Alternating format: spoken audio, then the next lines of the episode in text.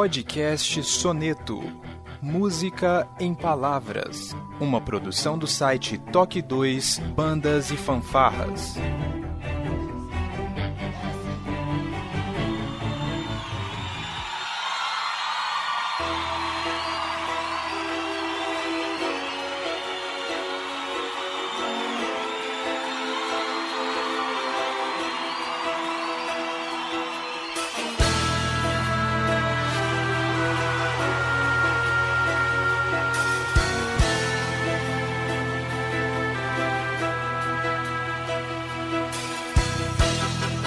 Dia, boa tarde, boa noite, sejam bem-vindos a mais um Toque 2 Podcast Bandas e Fanfarras no ritmo da vida na batida do coração, diretamente de Ribeirão Pires, São Paulo. Eu sou Josi Slay e hoje está aqui comigo diretamente de Guarulhos o maestro e trombonista Felipe Sangali. Seja bem-vindo. Olá, pessoal. O que eu não sei enche várias bibliotecas, hein? Já diria o profeta. Isso aí, já recuperado, Sangali. Graças a Deus. Agora, bola pra frente.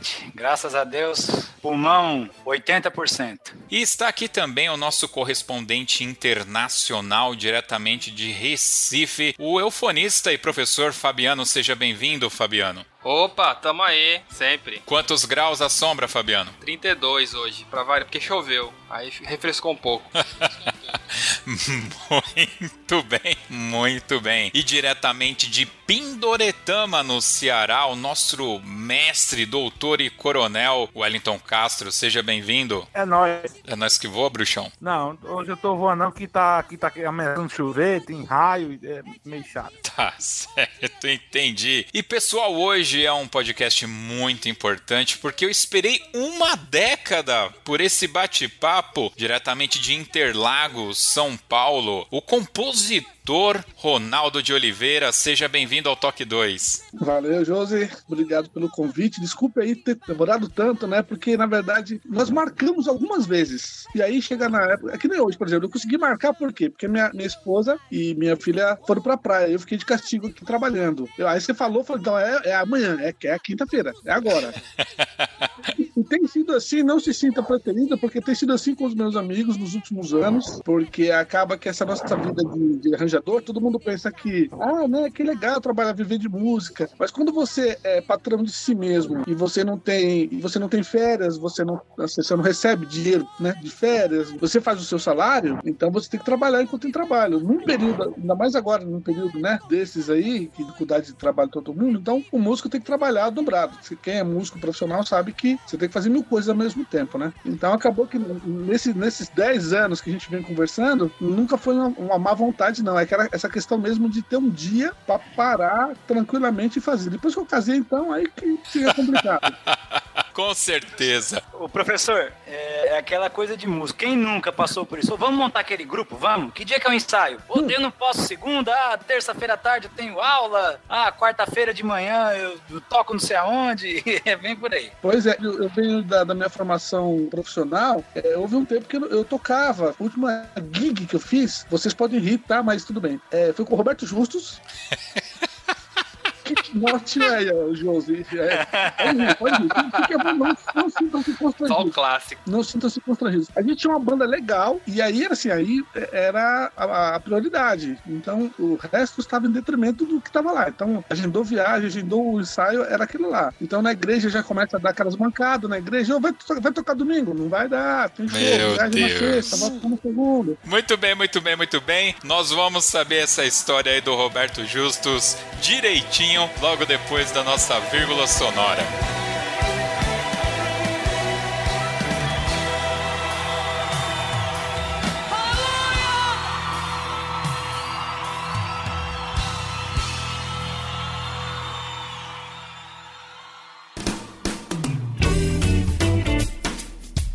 Olá, você está ouvindo o podcast do Toque 2 Bandas e Fanfarras, do site toque2.com.br. Para entrar em contato conosco, você pode acessar as nossas redes sociais através do nosso site ou então pelo e-mail contato@toque2.com.br. se você gosta do nosso trabalho e deseja nos ajudar a produzir um conteúdo com qualidade cada vez melhor, acesse a nossa plataforma de contribuição pelo site apoia.se toque 2 e veja como contribuir. Este podcast tem o apoio cultural do Portal Brasil Sonoro. Clique, ouça e toque. Para ter acesso às partituras, visite o site brasilsonoro.com.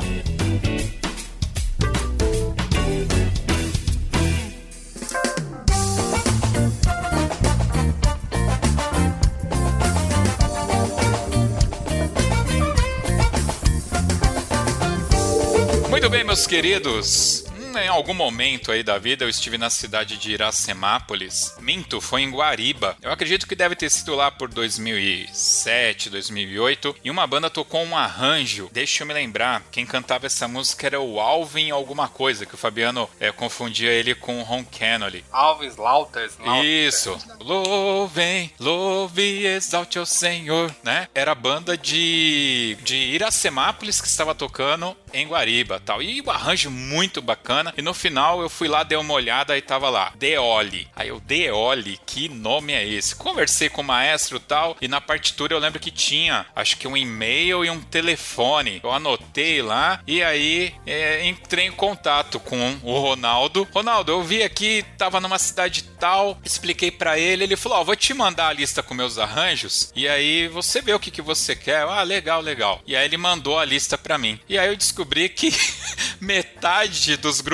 evangélicos do mundo, não, não só do Brasil, fazia arranjo com o Ronaldo de Oliveira. Foi assim que eu tive esse contato. Ronaldo, pra gente começar aqui, três perguntas muito importantes e tome bastante cuidado, tá? Na hora de responder. A gente quer saber qual que é o seu nome completo, qual que é a sua idade e qual é a sua profissão, aquela que põe o arroz com feijão na mesa. Meu nome completo é Ronaldo de Oliveira Silva. Eu assino, né, nos, nos... Lembra do encarte? Quem lembra de encarte? CD, lembra do CD? Sim, sim. Então, nos encartes eu, eu assino Ronaldo de Oliveira, como nos arranjos também eu assino Ronaldo de Oliveira. Fiz 45 anos agora, dia 5 de março, e minha profissão é músico sempre. Nunca fiz outra coisa na vida. Pra dizer que não fiz, ah, vendi instrumentos, tá? Vendedor numa época aí, mas que nos períodos lá de tempo livre, na loja, escrevia arranjos. E aí começou ali, na verdade. A pessoa, ah, você escreve, você escreve. Aí comecei a ganhar mais do que eu ganhava de salário lá. Falei, sabe uma coisa? Vamos trabalhar com isso aí. E assim foi. E o Deoli, vem da onde? Então, na verdade, é, tem uma brincadeira nisso aí. Eu tenho um amigo chamado Renato Queiroz. Nós tínhamos uma banda de cover. Nós tocávamos uma banda cover.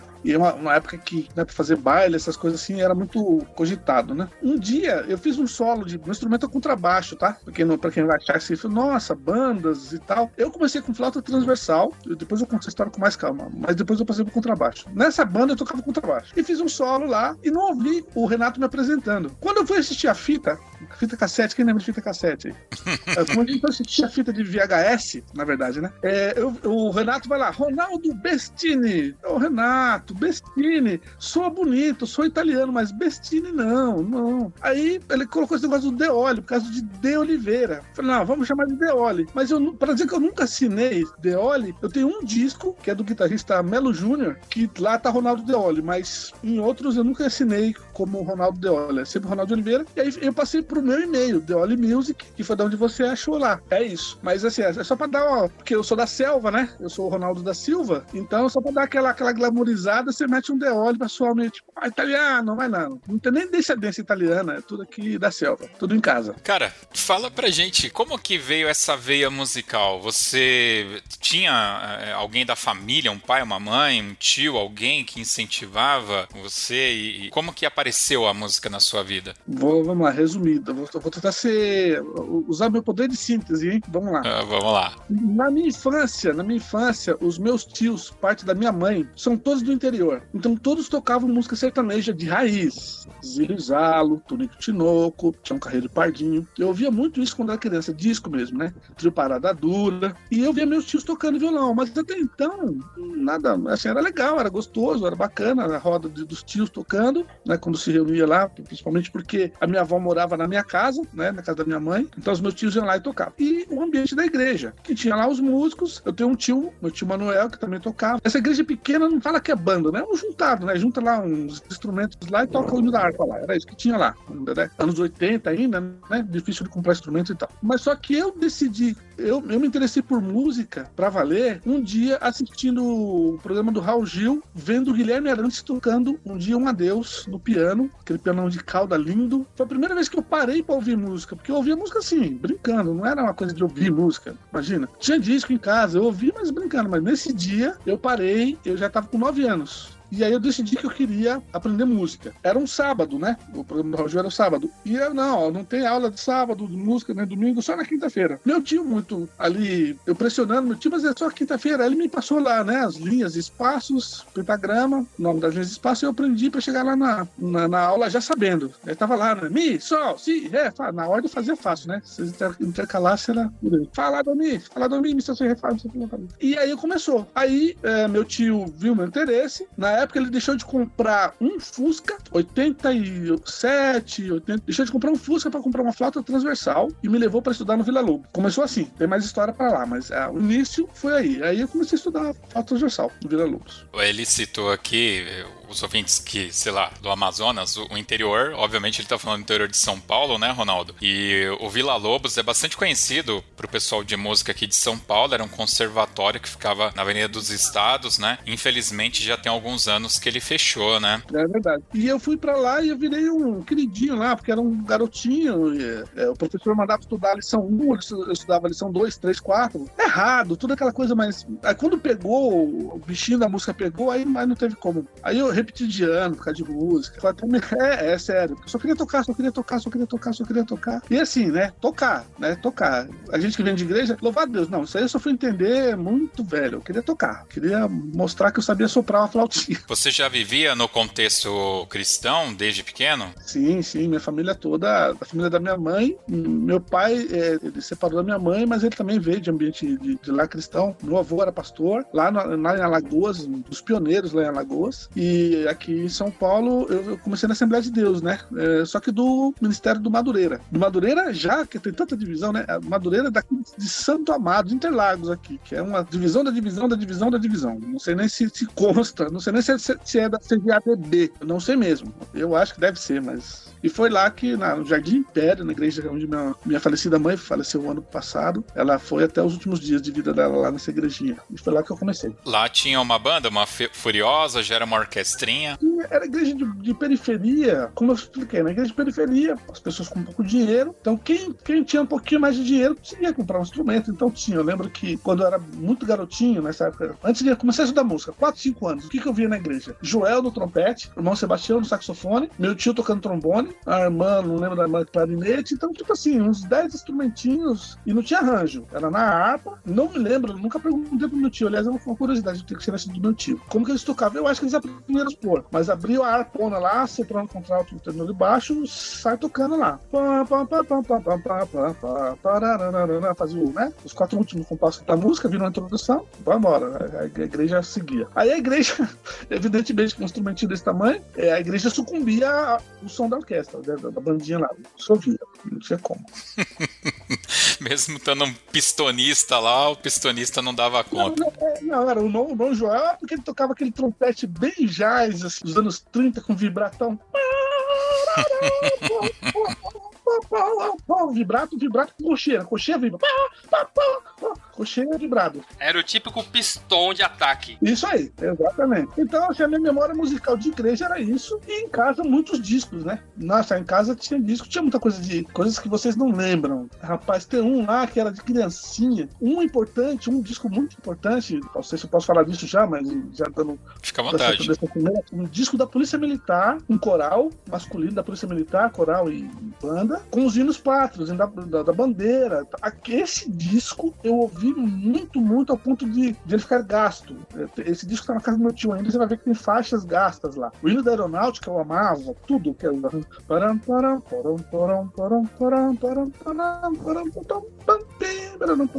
Se eu ficar velho, assim, mais, né, uns 200 anos, eu vou lembrar dessa, de todas essas introduções desse disco. É um disco que eu tenho muito carinho. Aliás, eu até falei pro meu tio deixar ele lá de herança pra mim, porque é muito importante, muito mesmo. E os de igreja, é o Zé de Paula, Luiz Carvalho, Edgar Martins. Quem, quem conhece Edgar Martins é velho de igreja.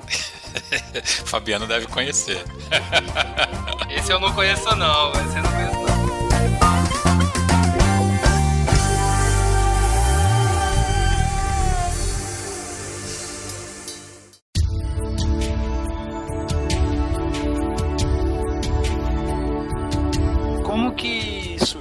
Esse gosto de escrever, de fazer arranjo, que o senhor falou que trabalhava na loja de, de instrumentos e tal, e teve Uhum. essa quebra pra música, mas como que surgiu o seu interesse pela escrita? Que é um ramo diferente de tocar e tal, né? É, isso aí é o seguinte, é, vamos lá, vamos falar dos discos, não tem como, é sempre disco, né? É, na verdade, quando eu comecei a tocar a flauta, então tinha uma banda de igreja, das bandas assim, das igrejas maiores da região. Sabe como que é? Quando você vem de periferia, você, a igreja sede é o lugar, né? É o lugar onde as coisas acontecem, os congressos e tal. Então na igreja sede, nossa lá, tinha a banda Lira Celeste. Então, assim, passar por ali era tipo, era, era, era a meta. Era a meta de todo né, musiquinho de igreja tocar um dia na banda Lira Celeste. E junto com a banda Lira Celeste, tinha um grupo que eles chamavam conjunto naquele tempo, era um conjunto. E o conjunto, o que, que era? Era um, eram gatos pingados da, da, da banda que tocavam com a base, baixo, bateria. Não tinha bateria naquela época, né? Era do diabo ainda naquela época lá. Aí é, só podia é, violão, é, teclado, né? E aí bateria era bateria eletrônica. O rapaz colocava, ele, ele colocava aquela bateria do, do- dos Minami e tocava junto com aquilo lá. Dava certo, não sei como, mas dava certo. E eu me lembro do primeiro arranjo que eu ouvi, esse que vejo os céus abertos, tá, né? eu achei aquilo maravilhoso, tudo tocando e tal. Bom, aí vai descobrir quem que é que toca, quem, ah, é o Voz da Verdade. Ah, o Voz da Verdade. Nossa. Quem tem o disco? Aí naquela época você tinha que achar quem tinha o disco. Quem tem o disco? Vai na casa do irmão fulano, tem o disco. Peguei o disco pra ouvir, primeira coisa, lê encarte. Ah lá, vai lá na música de fulano de tal, Carlos A. Moisés, Moisés, tudo, tudo Moisés, então olha que. Arranjador, arranja os metais. Edielson Aureliano. Falei, olha, meu, tem um cara que escreve só pros metais. Que legal. E aí eu comecei a sacar, eu já tinha ouvido, né? Eu era moleque, 9, 10 anos, mas eu já percebi aquela coisa do. Né? E, e- daí surgiram outras coisas, mas esse do Edielson foi a primeira, assim, que. Então, mas na verdade ainda não tinha noção de nada, né? De harmonia, de composição, de nada, de nada. Mas eu estudava flauta com o professor Azor Massambani, militar, italiano, bem sisudo. Fui lá levar um negócio que eu escrevi. Eu, eu achei que eu escrevi um negócio, eu achei. Eu peguei um, um- negócio, fiz lá uns piriri, fororó, levei. Ó, professor, o meu arranjo. É arranjo, é, moço? É, professor, é arranjo. Mas você estudou harmonia? Não, professor, eu não estudei harmonia, não. Você estudou composição? Não, professor, não, não sei nem o que é isso. Você já estudou contraponto? Não. Então isso não é arranjo, meu filho. Eita, nós. Aí vai começar do zero. Aqui, ó, João Sepp, Tratado de Harmonia. Vai estudar. Aí peguei e começou, então, a minha, minha primeira eh, dica de leitura começou aí. João Sepp para entender harmonia. Esse é o princípio. Aí daí tem, tem mais histórias. Uma dúvida. Qual era o seu nível musical quando o cara te deu esse livro sobre tratado de harmonia? Então, o meu nível musical, eu já estava ali já largando a flauta. Nesse momento aí o contrabaixo já podia entrar na a bateria não podia, mas o contrabaixo já podia. Eu não tinha contrabaixo, mas eu amava o som ali e tal, daqueles graus graves e tal. Então eu comecei a largar o, pa- para a tristeza do meu tio, deixou de comprar um Fusca, comprar a flauta. Eu comecei a me dedicar no contrabaixo. E diferente da flauta, no contrabaixo eu me desenvolvi muito, porque a flauta é um negócio difícil, rapaz. E eu fui me deparar com o Jean-Pierre Rampal, eu falei, não, né? Eu quis tocar por causa do Otávio do Carrilho, eu achava maravilhoso o chorinho e tal, né? E eu decidi que era flauta. É, mas o baixo foi começando a se ficar importante, foi abandonando a flauta, foi abandonando a flauta, para tristeza do meu tio, e indo pro, pro instrumento. Então, quando você vai pro instrumento baixo, você já desemboca no violão, automaticamente. Aí você já toca uns acordes. Aí você descobre, ó, dó, mi, sol, ó, é um acorde, uma tríade, blim. Então você, você meio que descobre a harmonia, que é o primeiro caminho. Aí você fala, ah, se o trompete tocar o dó, o clarinete tocar o mi, o trombone tocar o sol, será que dá certo? Aí você começa a... Eu, eu, eu ouvia muita música de coral, então eu já sabia lá, o soprano, contralto, tenor de baixo. Falei, mas se distribuir aqui... Nossa, mas coisa assim, tudo, tudo sem, sem... Achando que tá descobrindo a pólvora, sabe? Aquela coisa assim, olha que eu descobri... Intuitivo ainda, né? intuitivaço, super intuitivaço, mas já querendo fazer. Não era só copiar. Eu tinha um disco maravilhoso, meu tio tinha um disco maravilhoso do João Wilson Faustini, um quarteto de cordas e coral. Era só uma transcrição. O cara que fez a transcrição tocava junto, né? Acompanhando só as vozes. Não tinha arranjo, não tinha nada ali fora do- das quatro vozes do coral. Mas eu achava aquilo ali maravilhoso. Aí eu comecei a falar: ah, o violino tá tocando junto com o soprano, a viola junto com o tenor. Então, uma coisa intuitiva, mas eu não tinha ninguém para escrever, né? esse, esse que eu levei pro professor era uma tentativa de mostrar para ele, para ver se tinha algum, algum fundamento, para depois levar para a igreja, pro grupinho lá tocar, pros amiguinhos tocar na igreja. Mas eu nem passei vergonha. Eu falei, não, vou levar pro professor. O professor já deu essa carteirada, graças a Deus, porque não passei vergonha, pelo menos no primeiro, não, não na primeira vez. E aí, meu primeiro arranjo, assim, escrito pra, já foi para uma orquestra completa, que era a orquestra do Belém, que era uma orquestra com dois oboés, quatro flautas, fagote, quatro trompas, seis trompas, trombones, trom quatro trompetes, tímpanos, percussão, glockenspiels. Então aí, a primeira transcrição, eu peguei o hino, o hino do Inário, que eu gostava, que era o Coração da Noite, e fiz uma orquestração. E porque o professor falou para mim, falou, garoto, faz uma orquestração e traz para mim aqui, que eu vou colocar aqui para tocar na orquestra. Tremendo, levei, fiz lá, a lápis ainda. Eu não tenho esse manuscrito, é uma coisa que eu queria muito encontrar. Eu tenho outros manuscritos que eu escrevi depois, mas eu não tinha nada de computador nessa época, né? E eu levei. Mas eu ia te perguntar, você, Pô, você correu atrás desse conhecimento de harmonia, de orquestração e tudo como? Então, aí o, o primeiro passo foi o João Sepp, né? De harmonia. Dali eu já comecei, porque no caso do baixo, eu comecei a ter amigos guitarristas. Aí eu encontrei um cara, um professor de guitarra, todo mundo tinha papel xerocado desse professor, que é o excelente professor Mozart Mello. O professor Mozart Mello é um guitarrista, né? Famosíssimo aqui em São Paulo, é professor de muitos guitarristas aí. Aí eu comecei a comparar as, as coisas, né? Falei, ah, não não tem só esse livro de harmonia, porque pra mim era só aquilo lá do João Sepp, era o que existia na cabeça, né? Orquestração, eu sabia que existia, mas não tinha material, não tinha, não tinha acesso, né? Não é que nem hoje, né? Garotada que entra, no, que entra hoje no, YouTube, no Facebook, acha tudo lindo. Então, e, e, essa coisa de ter orquestra pra testar, mas era muito, assim, era muito primário, era, era, só, era só orquestração mesmo. Então, trompete 1, 2, 3 e 4, pra mim era soprano, contralto, tenor, eu dobrava lá, depois eu oitava abaixo o soprano quando dava, né? Era assim, meio intuitivo, não tinha noção de orquestração mesmo. Por que dobrar, se dobrar, oitavar, para que oitavar? Eu fui descobrir depois, muito tempo depois, eu já estava mexendo com isso, livros do, do Henry Mancini, que, que davam realmente eh, orientações de orquestração. Mas é, esse foi o começo. Esse foi o começo e tudo muito didático, assim, sempre professor, sempre professor. O professor depois faleceu. Eu escrevi esse arranjinho para essa orquestração para o Belém no começo do ano, em janeiro, e em abril ele faleceu. Então ele não teve nem tempo nem de ouvir o arranjo que eu fiz. E dali pra frente eu comecei a caçar as coisas sozinho. Aí, aí mais pra frente você vai descobrindo, né? Samuel Adler, aí depois mais pra frente, bem depois pra frente, ver Ian Guest outros, né? Que você vai descobrindo, mas tudo autodidaticamente. Embora eu tenha estudado no Vila Lobos, no Vila Lobos é, eu estudei flauta, mas depois quando eu abandonei a flauta, eu não cheguei a, a concluir o curso. Então, não cheguei a ter aulas de harmonia na, na escola, no Vila Lobos só a, a, a, a, teoria básica mesmo. Então o resto foi tudo por conta, por fora, procurando uma coisa ali, uma xerox aqui, um papel ali, alguém que tinha algum, alguma coisa que pudesse dar, alguma orientação, mas livro Chegou mesmo. aí a festival? Chegou. Não, festival. Eu ia, eu ia muito ouvir fanfarras no, no centro de São Paulo, que às vezes tocava na Praça da Sec, tocava muita coisa e ia lá assistir. Meu tio gostava muito, gente tinha alguma coisa assim que tinha na rádio. E esse meu tio Manuel, que é, grande, é um grande influenciador aí, um, que me incentivou da música, me levava para assistir esses, esses concertos, assim, né, de, de, banda e fora, mas meu ambiente foi muito de igreja, né? Então, e ter, ter os músicos na igreja. Aí quando alguém descobre que você faz alguma coisa, alguém sempre pede, ah, faz um arranjo para nós aqui, aí você vai escrevendo, aí você vai errando. É aquela história. Não vou dizer que é a melhor forma de aprender, que eu acho que hoje, se eu puder, é, sempre que alguém me pede uma dica, eu dou livro para ler, né? Mas hoje tem à disposição aí uma centena de, de, de coisas aí para Mas naquela época ali, ó, é, anos 80, tô falando disso aí, ó, 82, 84, 86, que eu comecei, né? Aí depois meu primeiro arranjo eu fiz em 91. Esse é o arranjo de orquestração já, né? E aí, é, aí fui procurar saber o que eu tava fazendo, porque eu sabia que era orquestração, mas o que era orquestração, entendeu? Aí tinha assim, no, no Belém, tinha um cara que já escrevia, que já era um cara que tinha estudado, que é o Alexandre Brasolino de Magalhães. Vocês devem ter conhecimento dele. Alexandre Brasolim. E o Alexandre ficava colando nele ali, né? Às vezes eu via ele escrevendo lá no papel, sentava ali do lado, quietinho, só vendo ele escrever, né? Então, assim, era, era meio que tateando as coisas. Eu ia muito pra, pra Assembleia de Deus Limpo Brasileira para ver os arranjos do Mia, ouvir os arranjos do Mia, né? Jeremias Rufino. Então foi assim, é tateando. É, o Mi a gente conseguiu fazer uma gravação com ele, tem podcast aqui, participou inclusive o Naber de Mesquita, que é trompetista, né, lá, lá do interior, também participou com a gente.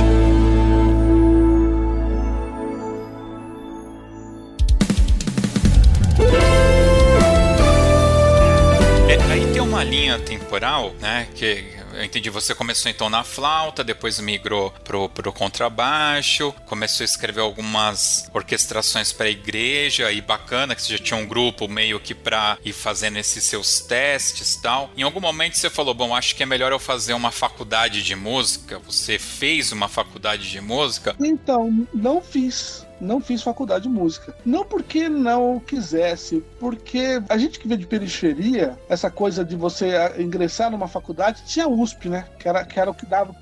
Mas só de pensar em fazer USP já dava aquele, aquele trimelique, rapaz, eu não vou. É, é, é, é síndrome de, vira, de vira-lata mesmo, assim, de você falar, ah, eu não vou conseguir, isso é pra, isso é pra gente grandona, eu sou só um, um garoto de periferia que gosta de fazer essas coisas aí que eu tô fazendo. Até então, como que eu ganhava dinheiro nessa época aí, 86? 8, entendeu? O dinheiro que eu ganhava era dando aula de violão. Eu dava aula de violão, né? ensinava o cara a tocar. Eu aprendi um ré, ensinava o ré. Era assim, né? Você aprende um dó, já vai na aula seguinte já dá. O dó, já é o dó, hein? Olha que legal. Então, muito mambembe, assim, muito no escuro. Meu tio, tudo bem. Eu tinha feito a, a, o Vila Lobos, e ali, essa transição do baixo, da flauta pro contrabaixo, foi meio traumática. Porque ainda era um instrumento. Já estava aceitando na igreja, mas ainda era do rock, era do diabo, aquela coisa toda que a gente já sabe. Então, meu tio, nessa época, ele me deixou meio andando sozinho. Ele que até então me acompanhava, e foi meu mentor, assim, de levar para o conservatório, nessa transição, é, ele me deixou um pouco de lado. Ele ficou um pouco mais feliz quando ele viu que eu lá, começando a escrever para a Orquestra do Belém, e ele era, ele ia comigo para lá também. Aí ele começou, ele que comprou o livro do, do João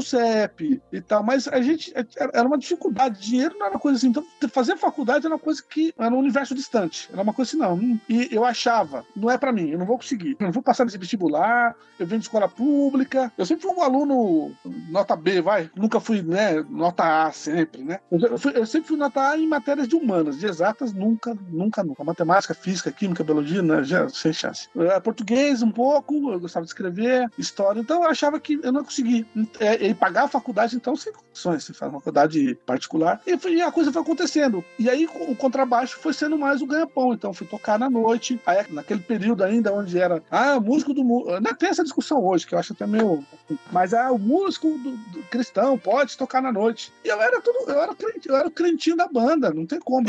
Eu tocava, eu era, eu, eu, era o babaca do negócio lá, no sentido, sabe? Eu não conseguia, nunca consegui me envolver. Eu vim de igreja, sem entrar no mérito aqui nas questões morais, mas eu fui. Eu, eu tive bons professores de BD, excelentes professores de BD. Então a minha formação estava garantida. Eu só precisava trabalhar. Então eu ia lá, tocava, acabava o show, pegava o meu cachezinho, todo mundo ficava lá bebendo, eu vou embora, tchau, tchau, tchau, vinha de madrugada com, com o trabalho no ônibus, né? E assim foi durante um tempo. Então o que começou a me dar dinheiro, na verdade, foi o contrabaixo. Ganhar dinheiro com arranjo foi muito tempo depois. Até porque eu não sentia nem firmeza de cobrar o arranjo que eu escrevia. Como, como que você vai cobrar? Hoje eu vejo uma garotada aí que vai nos celos lá, faz os negócios lá já vende já. Eu acho barato isso aí. Mete lá pum, vou, tô vendendo. Eu olha só, né? Então, eu tinha um pouco mais de pudor quanto a isso. Eu só fui vender meu primeiro arranjo, eu já tava ali, já tinha estudado, assim, através de livros, de orquestração, eu já tava um pouco mais seguro e era um trabalho. E aí, vamos falar da questão do arranjo, né? Até então, eram orquestrações. Orquestrações, basicamente. Eu não... Quando eu falo de arranjo, eu costumo dizer assim, que o arranjo, eu compreendo ele a parte criativa. Você criar uma introdução diferente, você alterar acordes, você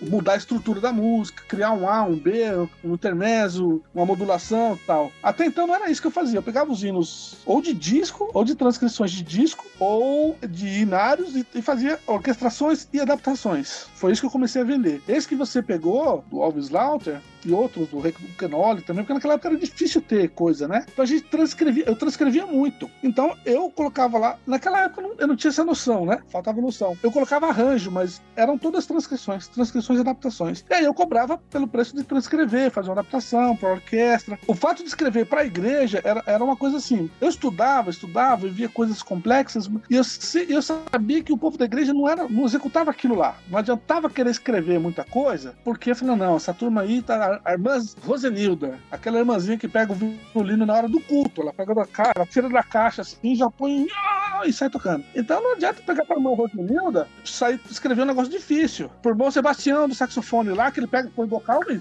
pó, pó, pó, e vai embora. É assim que ele fez a vida toda. Não adianta, oh, irmão, tem que afinar, tem que afinar. Não pode não fazer isso aí, né? Então esse ambiente mambembe de igreja sempre me deixou, me deixou a questão do estudo formal para depois. ah, o que eu tenho aqui, eu vou me virando, a igreja vai fazendo, vai ganhando um dinheirinho aqui. Só depois que eu fui trabalhar em disco, um disco, porque gravações, que aí eu senti a necessidade, falei, rapaz, eu preciso estudar. Mas até então, eu falei, não, então tem livros. Eu cheguei nos meus amigos que eram, que tinham feito faculdade, cara, o que, que você leu na faculdade? Ah, tal, tal, tal, tinha esse livro. Eu falei, tá bom, vou comprar os livros, eu vou lá em casa, vou estudar em casa. E aí estudei pra cair e não parei mais. Até hoje continuo estudando. Falou de dicas, né? Falar de dicas, depois tem centenas de livros aí pra indicar. É, eu queria lembrar que nós temos o podcast sobre o que é arranjo, transcrição, composição, que o professor citou aí. Tem um podcast uhum. falando das diferenças dessas coisas aí. E outra uhum. coisa que eu queria comentar é que ele falou que o pessoal hoje em dia vende arranjo de Sibérios aí. Tem gente que não vende, tem gente que faz plágio. Pega um arranjo seu, ah, copia, coloca só o nome dele e vende. Eu tenho, por exemplo, vamos entrar nessa história aí, ó, piratarias e, e afins. É como que é, essa, isso é dose. Meu primeiro arranjo, assim, mais tocado nas igrejas é um chamado Aleluia Cristo é Vivo. E ele é arranjo porque, na verdade, eu fiz só uma introdução. No meio ali fiz uns piropopó, mas nada, nada relevante, nada que mudasse a música. Depois eu repito a introdução de novo, que é o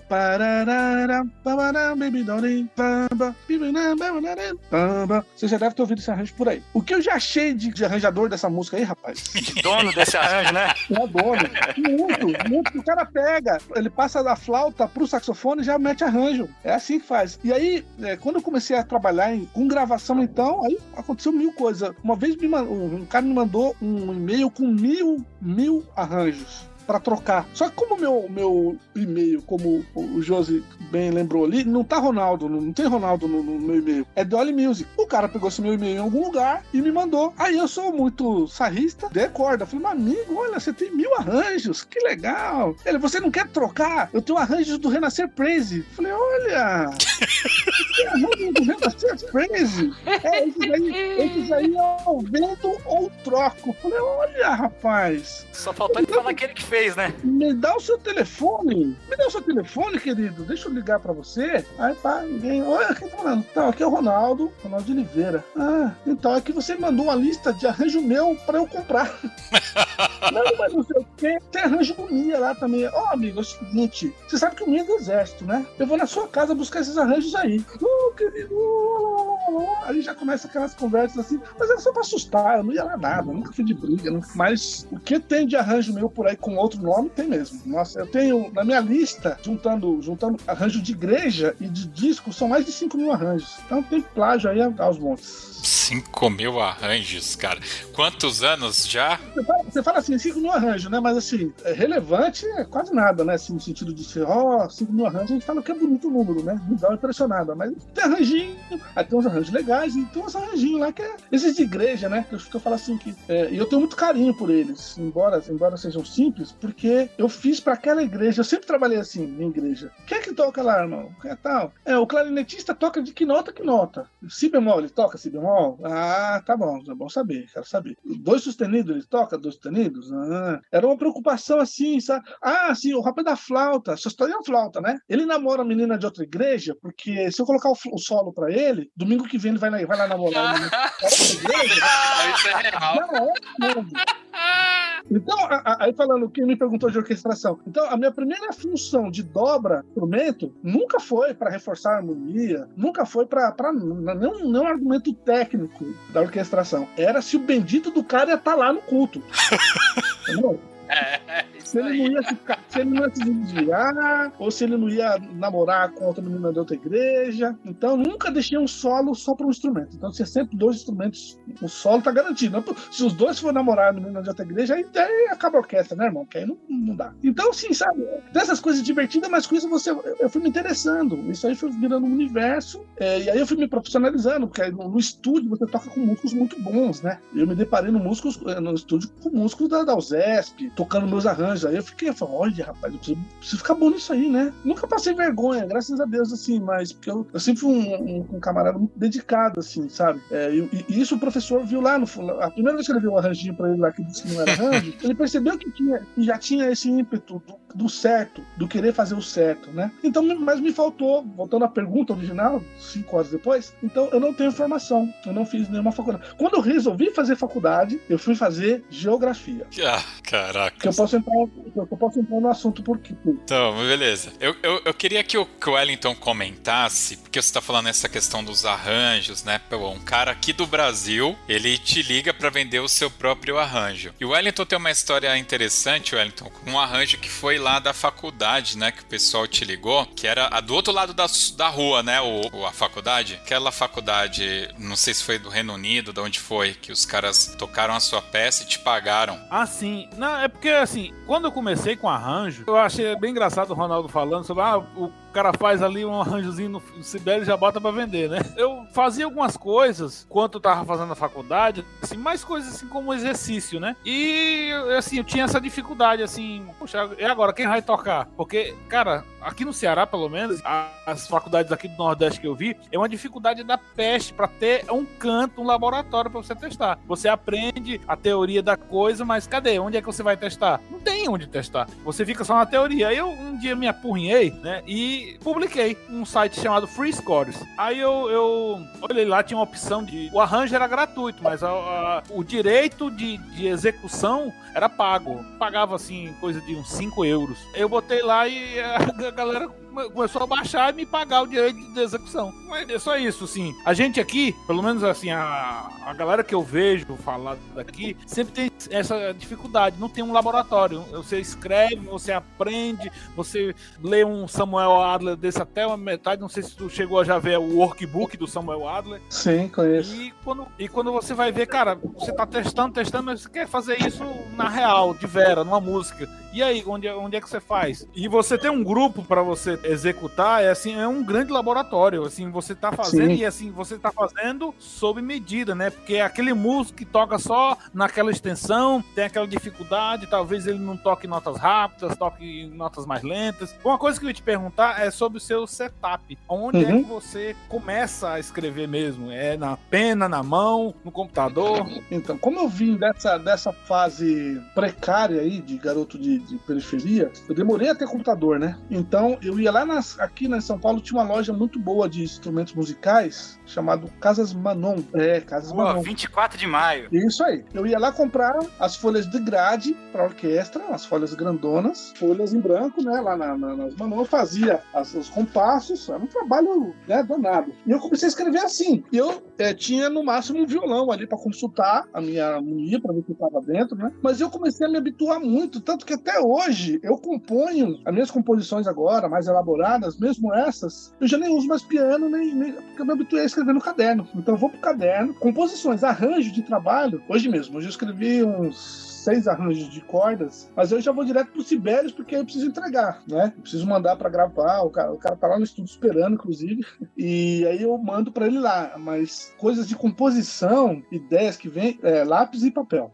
Sempre foi, dessa época. Aí quando eu comprei o. Comprei não, né? Comprei o computador, a gente conseguiu o pirata, né? O Jack Sparrow, do Encore. Que depois virou gratuito. Você acha ele tá pra baixar ele agora, né? Mas na época era na. Cópia acadêmica. É, o Encore foi o primeiro, né? Mas o Encore, era, eu, não gostei, eu nunca gostei do Encore, porque, por exemplo, escrever dinâmica, escrever ligadura, era, não era um inferno, porque quando você puxava, extraía a parte, vinha tudo bagunçado. Aí tinha que refazer. Então eu colocava assim, legato sempre. E vai lá, toca legato isso aí quando, quando tiver estacato, vai aparecer estacato, você toca estacato, mas é legal. Você liga aí, depois com lápis, não vou ficar. Aí quando eu descobri o Sibelius, aí foi lindo, né? Porque pra mim é um dos melhores. Tentei o finale, não gostei do finale. Achei ele chatíssimo. Desculpa aí quem usa finale, mas eu achei ele Tem chatíssimo. Tem dois aqui, finalistas. eu odeio o finale também, tô contigo. Aí eu fui parei no Sibelius. Aí, aí comecei a procurar a questão de timbres virtuais, por causa do estúdio, né? Muita coisa de estúdio, amigos que vinham, olha esse timbre, olha aquele, olha aquilo lá, você já viu o maestro? Lá. Enfim, então é isso. Você é... usa qual? Sibelius outro. Timbres virtuais. Ah, timbres virtuais agora eu tô usando o Performer. É lindo maravilhoso. Leve, lindo, bom, barato. É acessível, né? Você pode parcelar ele, é maravilhoso. Eu comprei ele, a, minha, a versão completa. Eu acho leve, super leve pra colocar lá. Porque tem uns de, de que eu tenho aqui maravilhosos, né? Mas só que você, tem que ter 20 HDs, tem que ter memória RAM, 60 GB de memória RAM pra poder rodar o negócio. O Note Performer é lindo, roda no meu PCzinho velho aqui, tá, tá lindo, né? chuchu. Eu uso pra fazer minhas demos, né? As minhas composições orquestrais que eu tenho, coisa que eu não tenho pra, pra mandar, porque eu não tenho.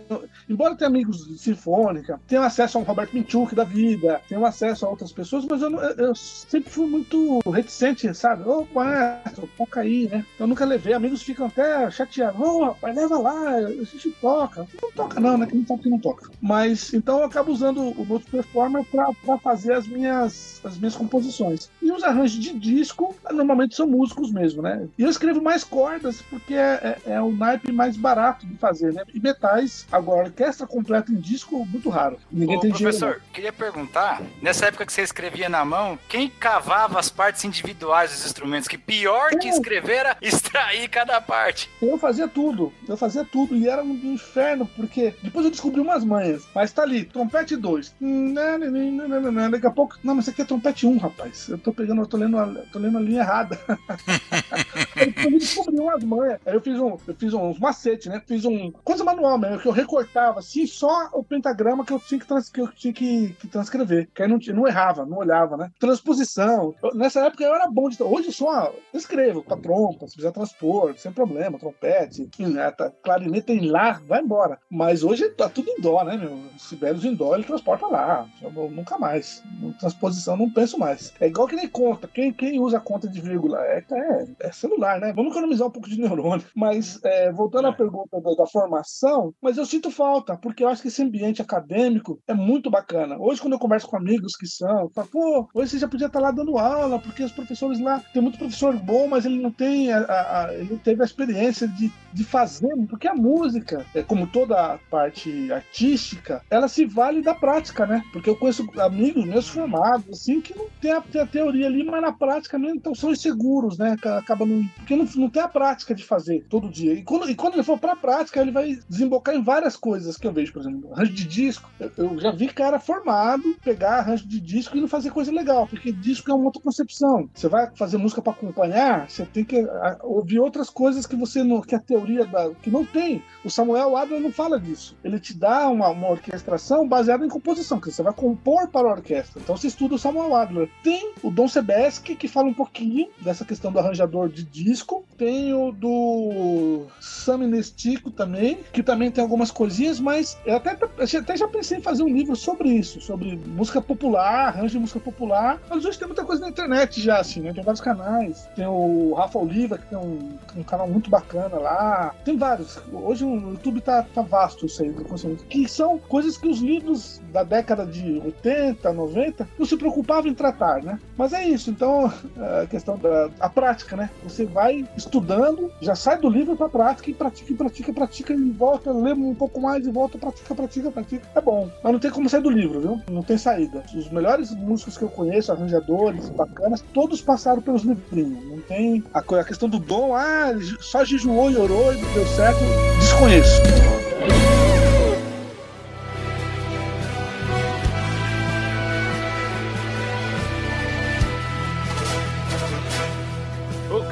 Perguntar, Ronaldo, se você se frustra com uma má execução de um arranjo seu. Olha, Você fica chateado? ou- Olha, assim, no estúdio, sim. Ah, já tive alguns exemplos disso já. Agora na igreja, não. Na igreja, porque é, aí a gente pode até fazer um segundo podcast só falar de louvor e tal. Porque eu sei que o cara tá ali por outras razões, sabe? Ele até toca, ele tá ali. Agora, profissionalmente, eu já mandei música embora. Falei, não, meu amigo, isso não. Você não tá tocando, não. Isso aí não. eu não- é, é um pouco mal, é carteirada, mas você, você tá pagando o cara pra executar. O cara quer fazer, não, não, amigo, é legato. Não é legato. Não, não, não, mas, tá, não é, mas eu quero legato, filho. Legato é legato. Tá escrito legato, toca legato, entendeu? Então, às vezes, você em estúdio, porque você tá pagando o cara. Igual você é, pagar um- uma, uma cozinheira pra fazer uma comida pra você, e ela fala assim: ah, mas eu vou pôr pimentão, mas eu não gosto de pimentão. Não, mas eu vou pôr, porque eu sei cozinhar com pimentão. Sua filha, não, né? Então, assim, em estúdio já. Eu sou tranquilo, eu tô falando assim, deve você tá rabugento. Mas eu já tive, assim, mais frustração em estúdio do que da igreja. Na igreja é isso aí mesmo. Se você pegasse meu arranjo, por exemplo, para. Põe, se você colocar no YouTube, Aleluia Cristo é vivo, você vai ver um monte de orquestra de igreja tocando. Umas no tom certo, outras meio tom abaixo, outra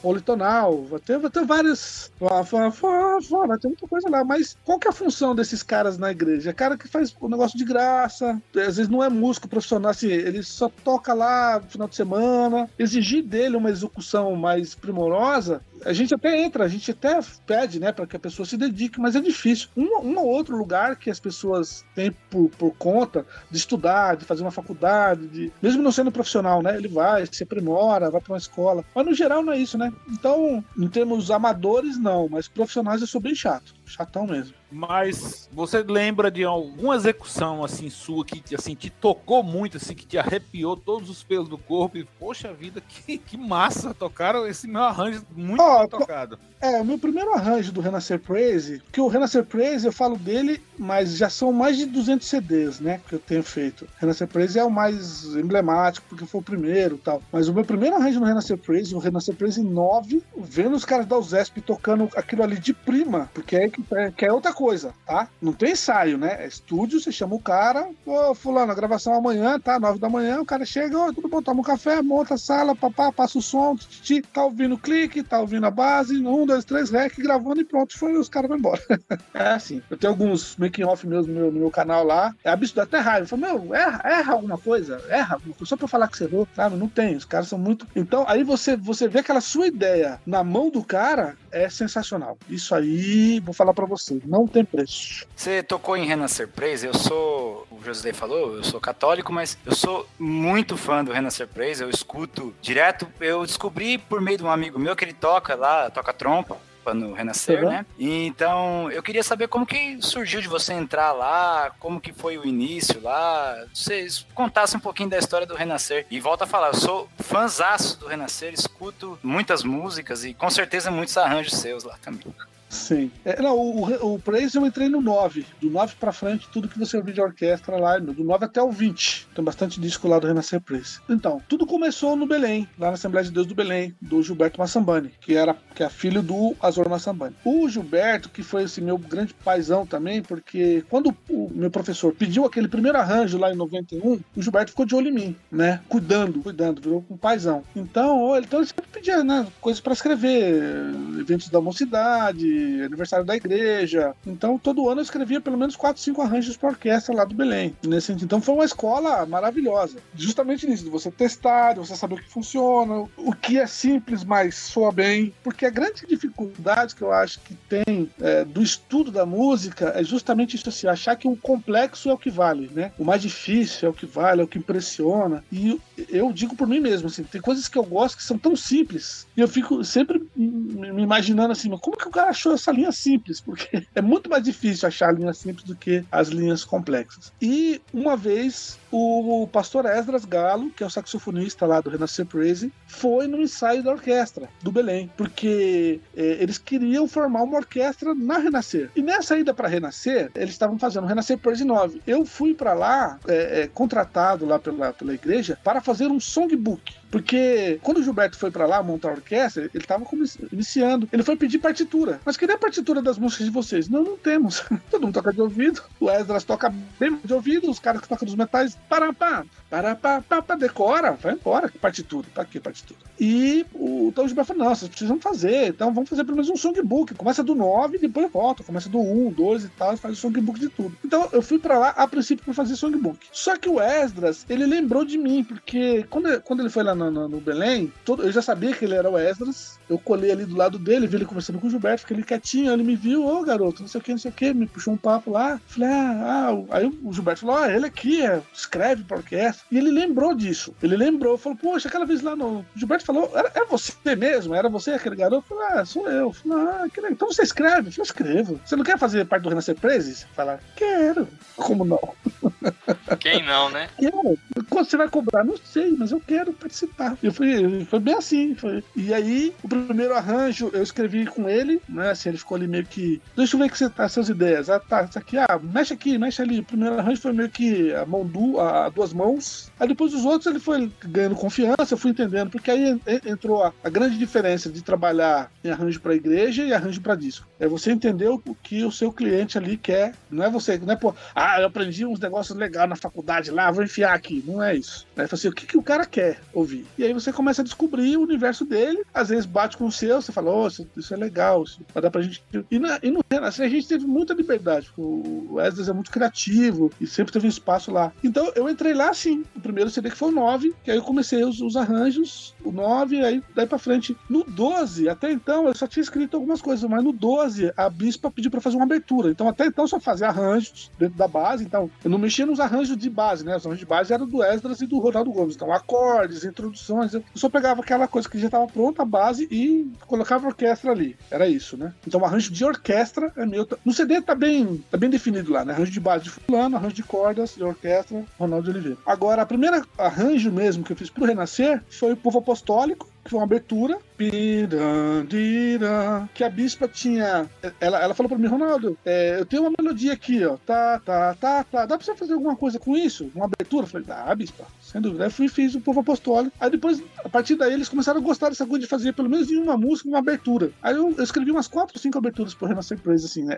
Antes da música ou no final da música. A abertura é para começo, evidentemente, né? Então, mas também no final acrescentava uma coisa ali de orquestra para poder valorizar a orquestra. Isso foi muito legal, foi uma coisa bem bacana, mas foi assim que eu entrei no Renascer Praise, respondendo a sua pergunta. Do universo católico, eu fiz algumas coisas. Eu fiz agora recentemente alguns trabalhos, eu não vou, eu não vou lembrar que é tanto trabalho, rapaz, às vezes eu fico lembrando, tentando lembrar nome, mas tem uma cantora, daqui a pouco eu vou lembrar o nome dela, mas eu também fiz coisas pro universo católico também. Para vertente secular, fez alguma coisa? Eu, por conta da Renascer, você vê que tudo tá relacionado a Renascer, né? No Renascer Praise, eu conheci o Eduardo Borges, que é o Tudo Borges. Dudu Borges hoje é um dos grandes produtores da música sertaneja no Brasil, né? E o Dudu lembrou de mim em algum momento lá, pô, Ronaldo, pai. E aí eu fiz com ele Jorge Matheus. Nós fomos gravar na Argentina, a orquestra lá na Argentina. Foi muito legal, foi uma experiência muito bacana. Pro irmão que perguntou a respeito de arranjos, de ver pessoas executando arranjos. É, aqui no Brasil, a nossa norma de trabalho em estúdio, você contrata o cara e você paga ele por faixa, né? Na Argentina, eles cobram por hora. Então, em seis horas, se você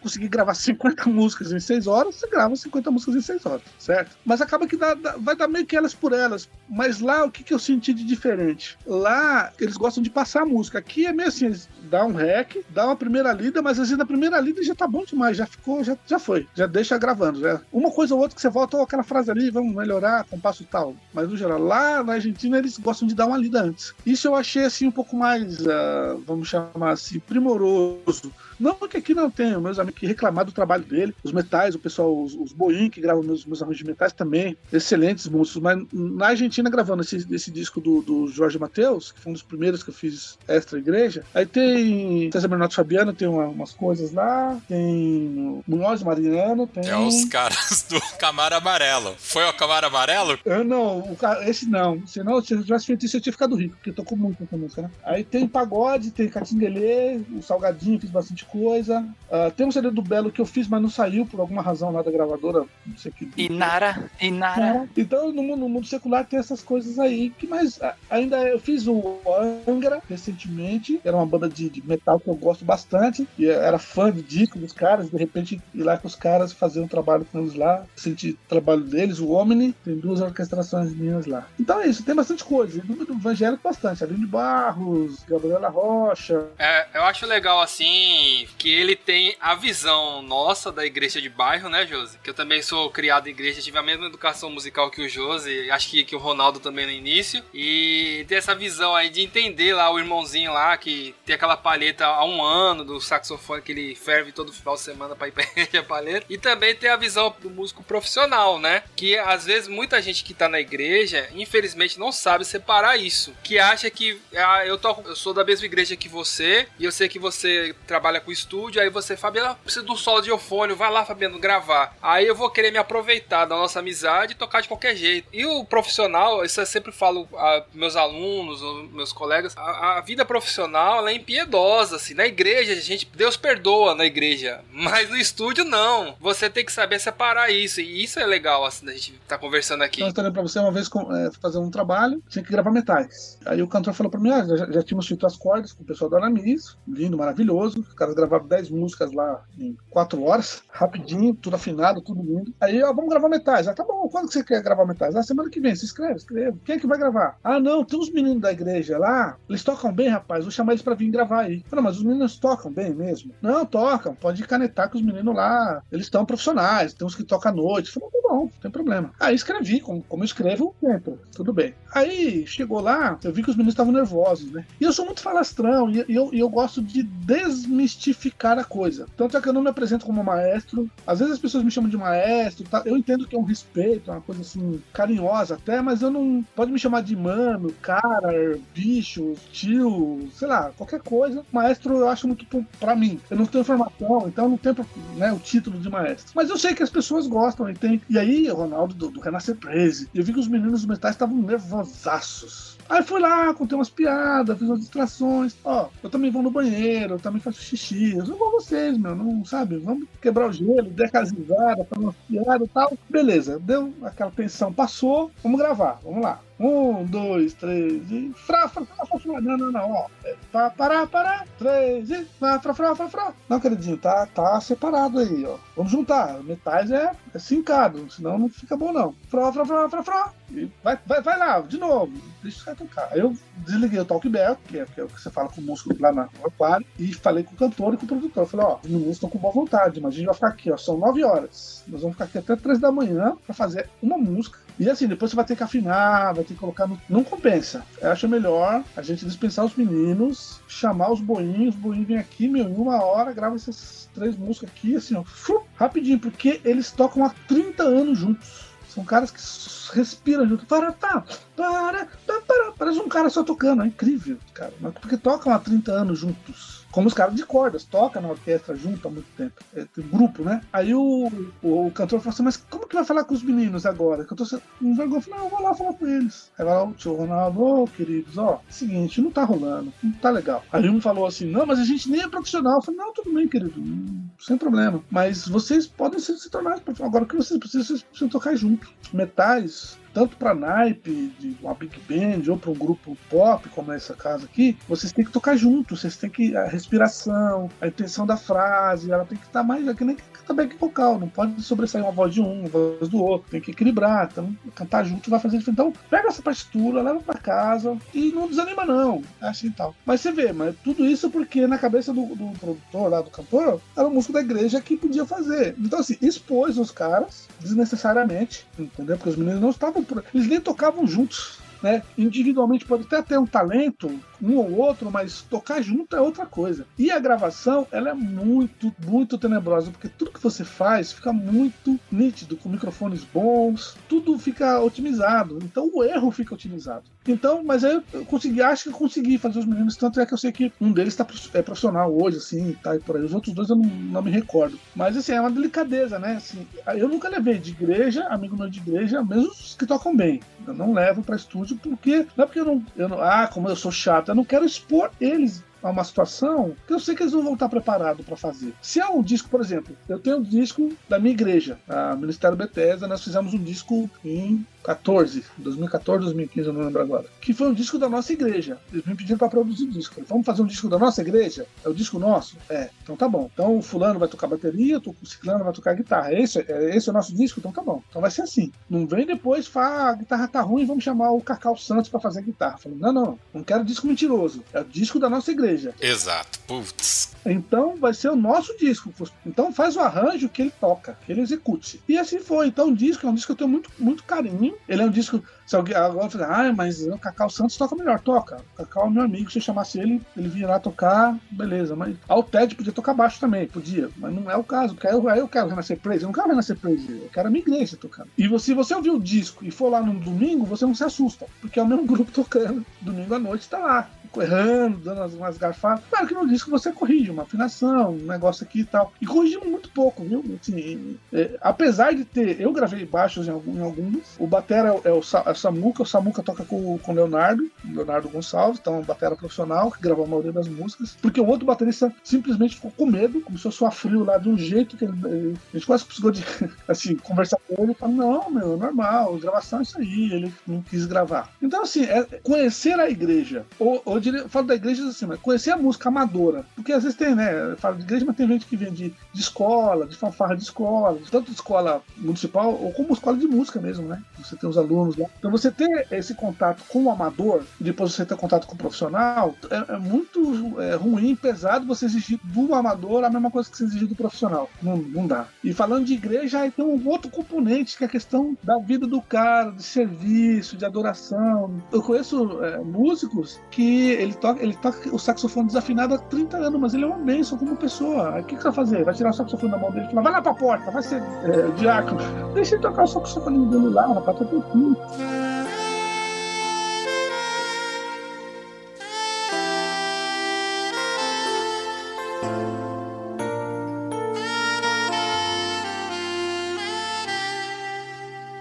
Eu, eu, eu, gosto, eu gosto de dar um, um exemplo Ronaldo, que é assim, eu atuo como maestro aqui também na banda da igreja, mas obviamente que eu não tenho, não tenho formação nenhuma, não, é, é, um espaço que ninguém quis e eu, alguém tinha que estar tá lá balançando o braço, basicamente é isso. Eu criei a cultura da banda fazer muitas viagens pro interior, conhecer outras igrejas, outros grupos e tal. E Cara, eu já cansei de ver orquestras enormes e aí tem uma bandinha nesse esquema do irmãozinho que até quando tosse desafina. E aí entra o, o, o fator culto, né? O, o, ambiente ali. E o irmão, na hora que ele toca o saxofone dele, desafinadão, a igreja inteira chora junto ali e é uma bênção, como a gente costuma dizer na igreja, né? E aí a outra orquestra que tocou aquele arranjaço não consegue arrancar esse sentimento, né? Então é uma coisa maluca e que não tá atrelado à questão do ser profissional. Está atrelado, é, tem, tem outro fator aí envolvido, né? Isso é muito, muito legal. Imagina, a pessoa tá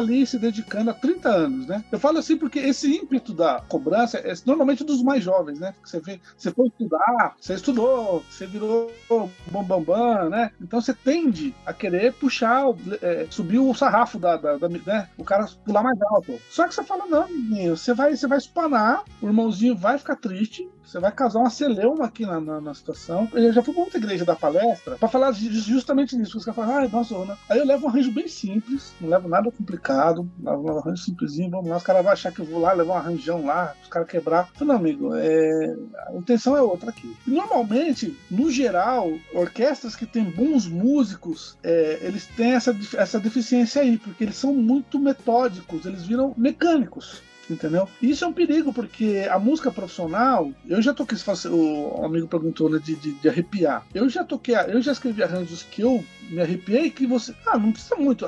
Pega lá qualquer vídeo da Filarmônica de Berlim, tocando qualquer peça linda. Eu amo, por exemplo, Mahler. Pega lá, olha lá pro, pro tiozinho tocando violino com a cara de parece que ele tá ali com raiva. Porque ele toca aquele concerto há tanto tempo, sabe? Daquele jeito. E, e, e assim, a nota tá certa, o arco tá certo, a dinâmica tá certa, mas você olha pra cara dele. Eu, se eu fosse maestro, fosse amigo, vai lá pra trás do palco, fica lá atrás do palco um pouquinho, porque só de olhar essa pra sua cara já desanima. De ver que você não tá aqui. Você tá tocando, mas você não tá aqui. E o ambiente do culto, essa coisa de onde tiver dois ou três, o cara tem que estar tá ali. Então, se ele começa a ficar muito, muito. Ah, mas você não. Você tá desafinando, hein? Olha lá. Claro, é, para quem é músico profissional e gosta da coisa ali, é natural querer corrigir, mas você vai ter o seu limite. O, o, o meu grande exemplo é meu maestro Gilberto Massambani. Ter sido membro da orquestra do, do Belém, com ele, maestro e pastor, isso aí mudou toda a minha vida. Isso aí é. Eu falo isso por onde eu passo, que eram, não eram ensaios da orquestra, eram cultos, que eventualmente tratava de técnica. Ó, oh, sopra assim, toca lá, ligado, estacato,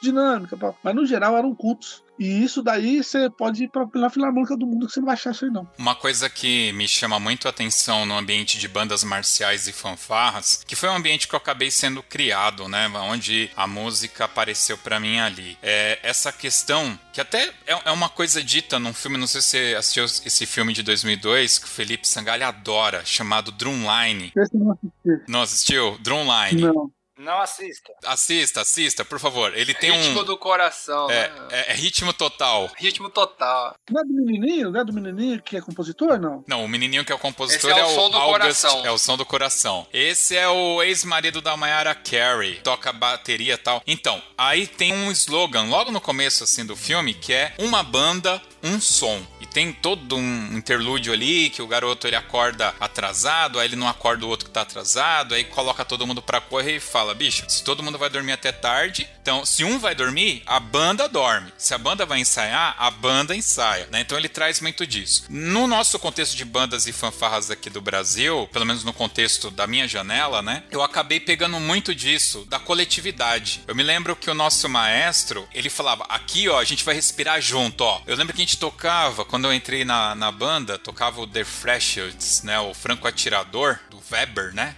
Calmaria von Weber, acho que é esse nome do compositor. E tinha uma entrada, a entrada eu entrava com um dó Olha, tô falando a posição aqui do trombone, é um Ré em clave de Sol. Eu entrava dando aquele Dó, aquele Ré, só que a minha embocadura era de um adolescente, era uma banda juvenil, enfim, ninguém ali era profissional. E eu me lembro que ele, ó, comigo, ele respirava junto pra ele respirava. A banda respirava junto para dar entrada naquela nota, para dar precisão, porque tinha um crespa parari, né? Então, isso tudo né? É, é, muito, muito bacana. E é efetivamente, eu, não sou músico profissional, Fabiano e o Sangali tem mais muito propriedade que eu, mas eu tenho quase certeza que numa orquestra profissional, onde o arroz e o feijão tá pingando dali na mesa do camarada e outras coisas, como você falou, tantos anos de pista, né? Tocando ali a mesma música, é diferente, né, cara? É diferente. Aqui a gente tocou Saudades de Minha Terra, o dobradão lá 10 anos seguidos e era legal, as 10, 10 anos que a gente tocou aquilo era bacana, né? A coletividade da fanfarra, da banda, era outro espírito. É, mas eu acho, que, eu acho que a nossa música, o Ian Guest fala isso aí, né? Em uma das entrevistas dele, ele fala que a música do Brasil, ele fala, pô, aqui os caras fazem música sem saber fazer música. Ele veio da Hungria, né? Lá na Hungria os caras sabem música, mas não fazem música. Nesse sentido, no sentido de que a música tá.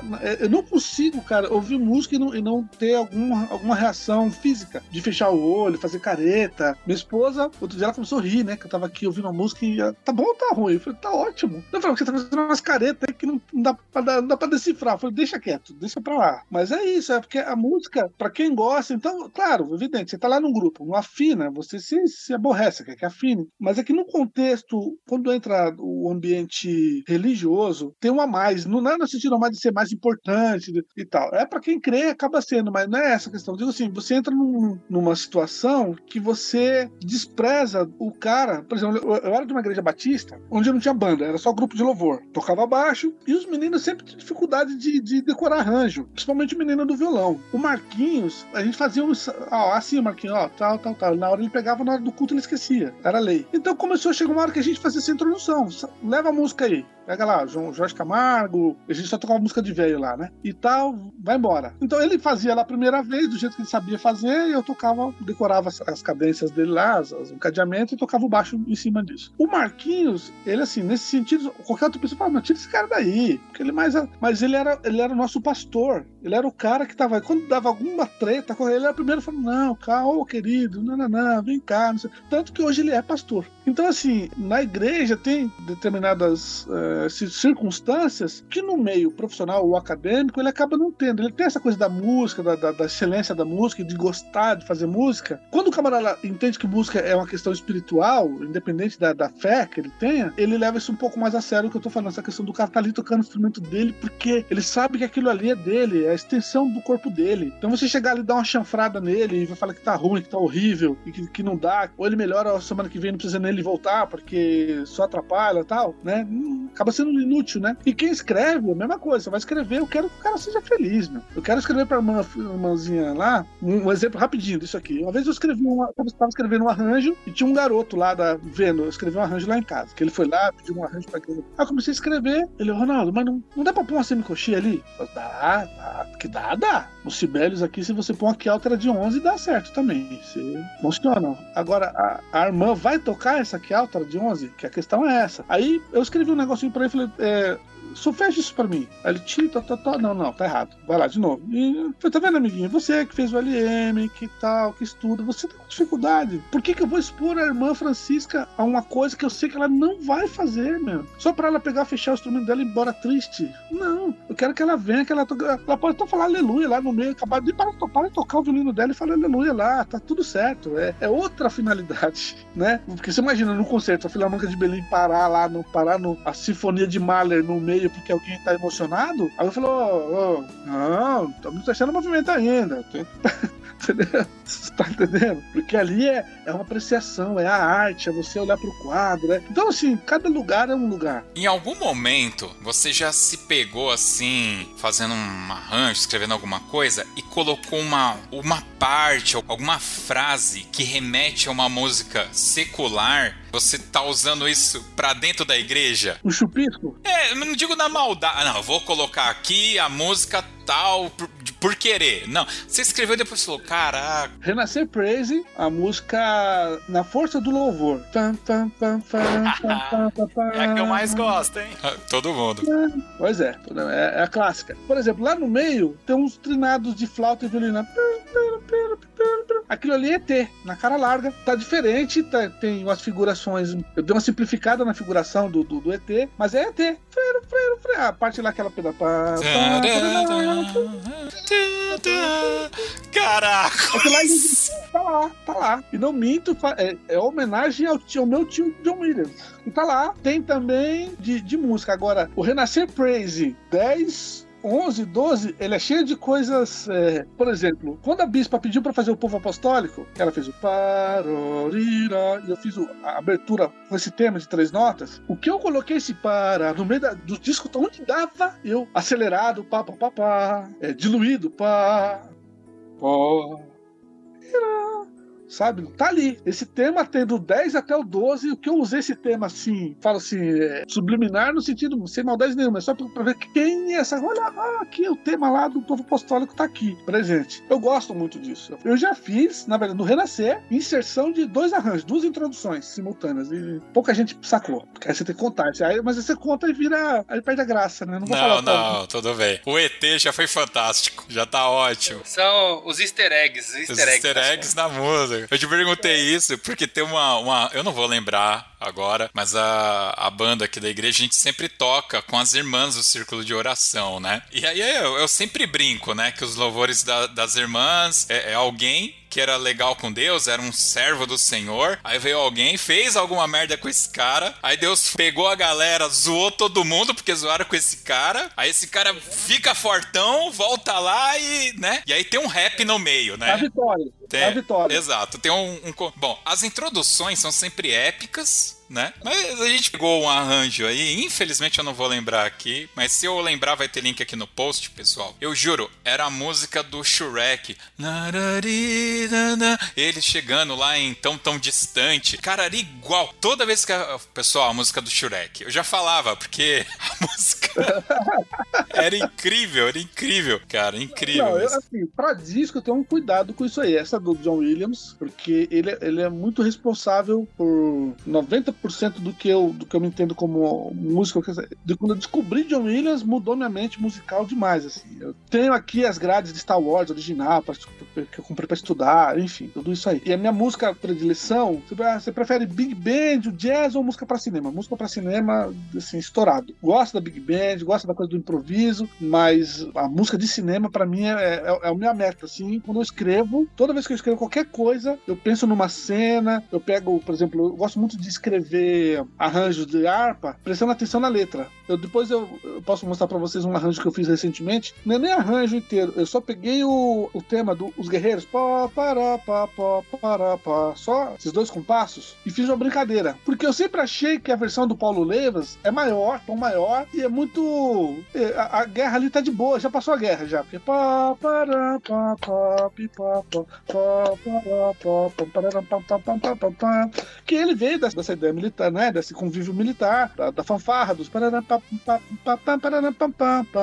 e eu falei, não, eu, eu tô aqui mais na coisa medieval aqui, eu tô aqui mais no é, Game of Thrones. E aí eu fiz um arranjo pro quarteto de cordas, o Palavra Tocada, mais voltado com essa cara Game of Thrones. Depois eu vou mandar para vocês aí, para vocês ouvirem. Mas assim, eu acho que essa questão da, da influência, ela é, é, não tem como. Agora eu tento, assim, minimamente, não ser plagiar, plagiar, né? Plagiar não, porque aí é uma citação dessa, tudo bem. É uma frasezinha que você cita ali, quem, quem é bom entendedor vai sacar mas no resto, aí eu procuro ter uma certa originalidade. Originalidade. Do, é, 400 anos de música ser original não tem como, mas assim, é o máximo de, de, de ter uma assinatura de um tipo de arranjo que eu escrevo. Eu tenho muita preocupação com isso em relação, já que você me falou nisso, é uma coisa que eu acho engraçado falando de arranjo, que é introdução de hino da harpa. Ou introduções em geral, mas da harpa eu acho muito interessante, porque às vezes acontece muito, eu venho assim, de uma, de uma época de ouvir o hino 200. Então, você falou 200, quem é de igreja sabe que hino que é. Quem não é da igreja não vai saber. Mas quem é da igreja falou 200, o cara sabe que é pop, é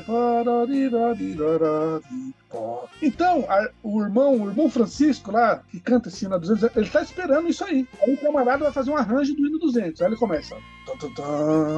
Parará, papapá, pirão. Aí o irmão fica assim na harpa, assim. É o 200, irmão? É, é o 200? É verdade.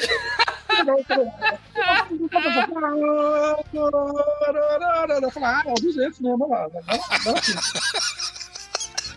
Acho, assim, curioso, minimamente curioso, porque é, a pessoa entendia que a pessoa ela quer casar uma surpresa, mas no, nesse ambiente, você fazer esse tipo de surpresa, a igreja uma, hora vai aprender esse arranjo aí. Aí ela vai saber que é 200. Ah, é o, é o arranjo do Ronaldo lá. Aquele, sabe aquela introdução lá, que tem meia hora de introdução do Ronaldo? Então vai lá ver. Mas, é, é, pensando congregacionalmente, eu que venho desse ambiente da, da igrejinha lá da minha mãe, que, que tocava lá, o, a introdução era.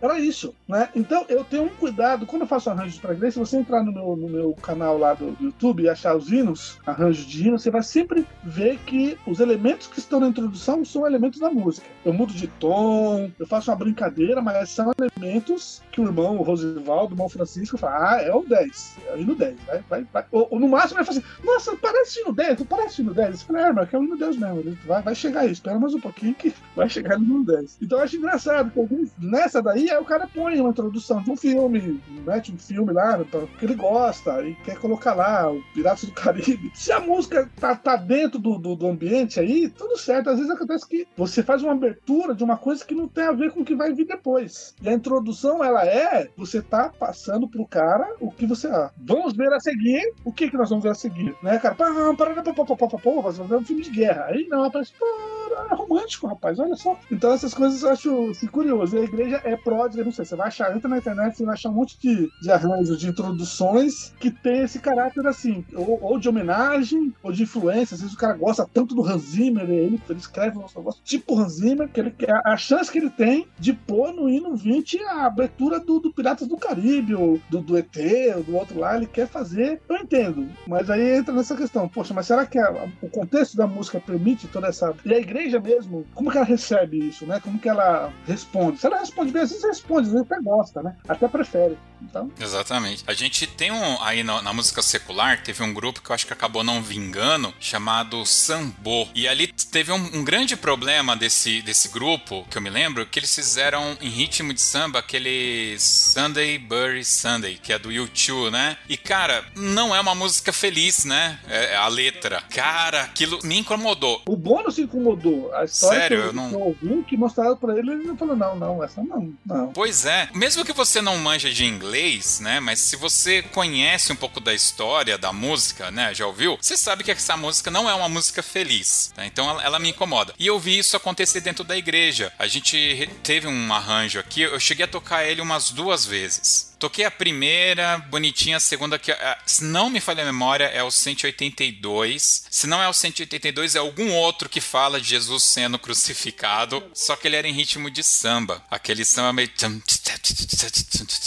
quase que um, uma bossa nova, sabe? Na realidade. E eu falava, cara, não bate o ritmo com a letra, não, não conjuminou, num contexto, não rolou. E aí. O cara, o cara pregando a cruz lá, só vê lá. É. Vai, no martelo. Só no sordão. Não, né? É, e você veja, a gente tá dando exemplo de igreja, mas eu fiz questão de citar o sambô, porque não é só a questão da igreja, né? A música, ela tem um contexto, a sua letra, né? Sim, não, né, é, eu, eu acho que no, no, contexto, no contexto secular, acontece muito, assim, às vezes acontece da, da, da, da música ser uma música triste. Ela conta de uma separação, e a pessoa canta com alegria, assim, você fala, não, filho, então você não separou, não, ou você tá feliz que separou, né? Uma música dessa que me incomodou, assim, essas versões de pagode, samba, foi o da Ave Maria. Que eu acho que, que é uma música muito solene, né? Pra você transformar num ritmo, assim, em pagode, samba, sei lá, não, não, não casou, assim. A música brasileira, vou chutar, eu não, sou, eu não sou um grande especialista em música brasileira, não, assim, conhecedor, assim, mas até onde eu ouço as coisas populares, elas sempre são festivas, né? O maracatu, o frevo, né? É coisa para festejar. Então, no ambiente de festa, de alegria, tá tudo certo. Você consegue, fica, fica dentro, né? Isso até um, tem até um cantor chamado Vitor Ramil, que ele fala da, da, música, tem a ver também com o clima, né? Ele fala que o frevo só podia surgir no Nordeste, vocês que são de cima, porque é calor, então o cara vai pra rua pra dançar lá na rua e tal, e para. Porque jamais seria no Rio Grande do Sul, é o frevo. Frio, geado, o cara não vai sair pra rua, ele vai Nada, ele vai lá pegar o cobertorzinho, vai tocar uma milonga menor. São os pampas aqui deste lado. Então a música do sul é a música russa, que eu gosto bastante. Tchaikovsky, é, Korsakov. É tristonho. O cara tá lá na Sibéria, no frio, caramba, não, não vai sair. Não vai sair. Não tem como sair um negócio desse aí. No sul é churrasco e bom chimarrão.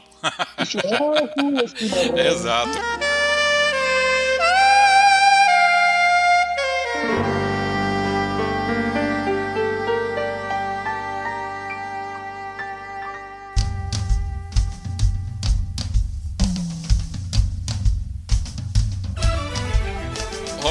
Vamos voltar aí que você fez uma introdução aí um pouco mais longa, até fora do padrão do Toque 2, eu tive que cortar e guardei para agora. Você me lembrou, aliás, uma história que houve num podcast com o Kiko Loureiro, guitarrista do Megadeth, né? Ele foi guitarrista do Dominó, aquele Dominó que cantava. Manequim! Exato. bola pra mim. Exatamente. Do, do Roberto Justus, que eu consigo na banda dos Justos, quem era o produtor musical era o Afonso Negro do Dominó. Exatamente. A mais clássica do Justo é o My Way, não tem nada igual. É, é.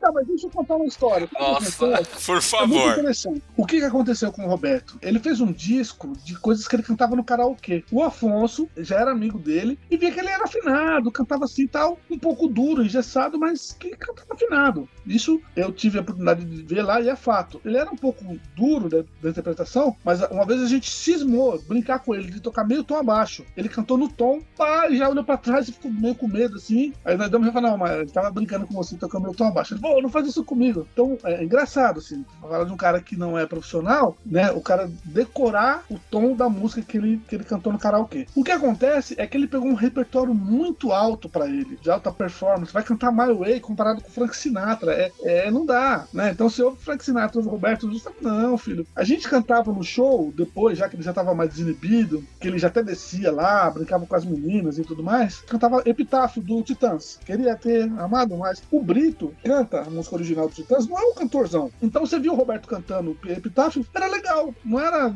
A comparação não, não dava. Passava vergonha, né? Ficava ali, ele cantava umas coisas dos anos 70 lá, coisa que o cantor não é, o cantor original não é um grande cantor. Agora, My Way, vai cantar é, Unforgettable, Unforgettable, Nat King. Cole. Pô, aí não dá. Aí os caras falaram, aí ficou, né? O pessoal do Pânico naquela época era, é, fez uma campanha do Para Justos, né? Tipo, para de cantar.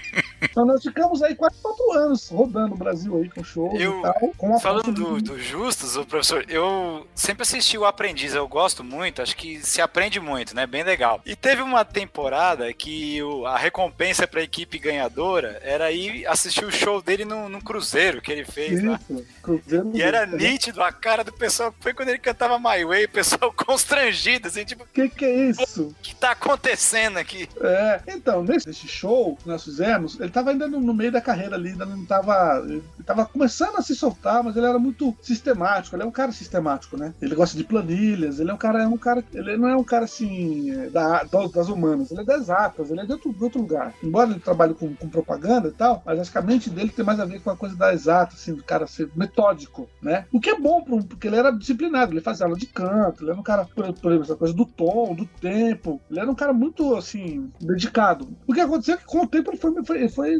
né, percebendo que dava pra andar no palco e cantar, ficar mais à vontade, com um repertório mais popular. Um repertório. Eu até brinquei com, com, com o Afonso uma vez, falei, cara, a gente tem que ter começado a cantar tiririca. Se a gente começasse cantando tiririca, ia ser muito mais legal, porque ia ser muito mais interessante. O Roberto ia tirar de letra, né? Florentina, Florentina, tô, tô aqui zoando, claro.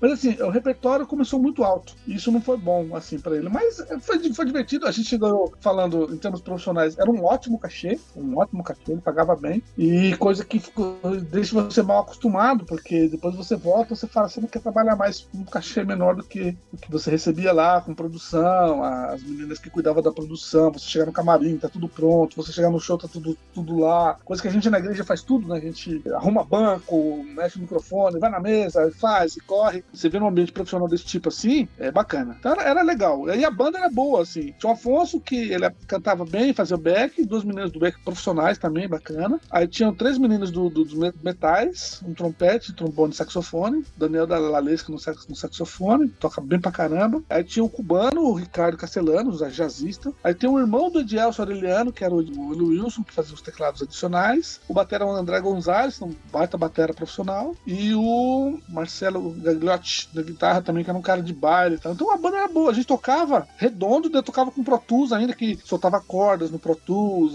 dobrava os metais no Pro Tools pra dar um. Então, assim, era 12 músicos, mas com um cara de 40, assim, era bem big band, bem legal. Era divertido, eu me divertia. Eu, uma, uma vez a filha, a filha, dele falou assim: eu falei, puxa, é legal ver vocês tocando, você toca sorrindo. Eu falei, então, então tá certo, então tá certo, então tá aí. A gente foi entretenimento, a gente entretinha as pessoas. E é uma coisa que a igreja deixa a gente meio inibido pra isso, né? Porque lá se louva o Senhor, então você se mostrar a sua música como entretenimento fica destoado, né? Porque você aparece, ô oh, irmãozinho, você reconhece a glória do Senhor tal, né? Que tá certo, é isso mesmo, mas no ambiente profissional você, a pessoa tá pagando pra te ver, né? Um show. Um show onde tá todo mundo parado, a banda no escuro lá. No caso dele, que não era um grande performer, isso funciona bem pro Michael Bublé, que é um garotão, bonitão, que canta bem, que vai lá na frente. Então pode pôr a banda no escuro lá, que ninguém, as meninas ninguém, ninguém, ninguém vai fazer a mínima falta. Se for playback ou banda, ninguém faz diferença. Mas no caso dele, a banda ser a gente dançando, cantando, alegre, a gente, a, o show era legal.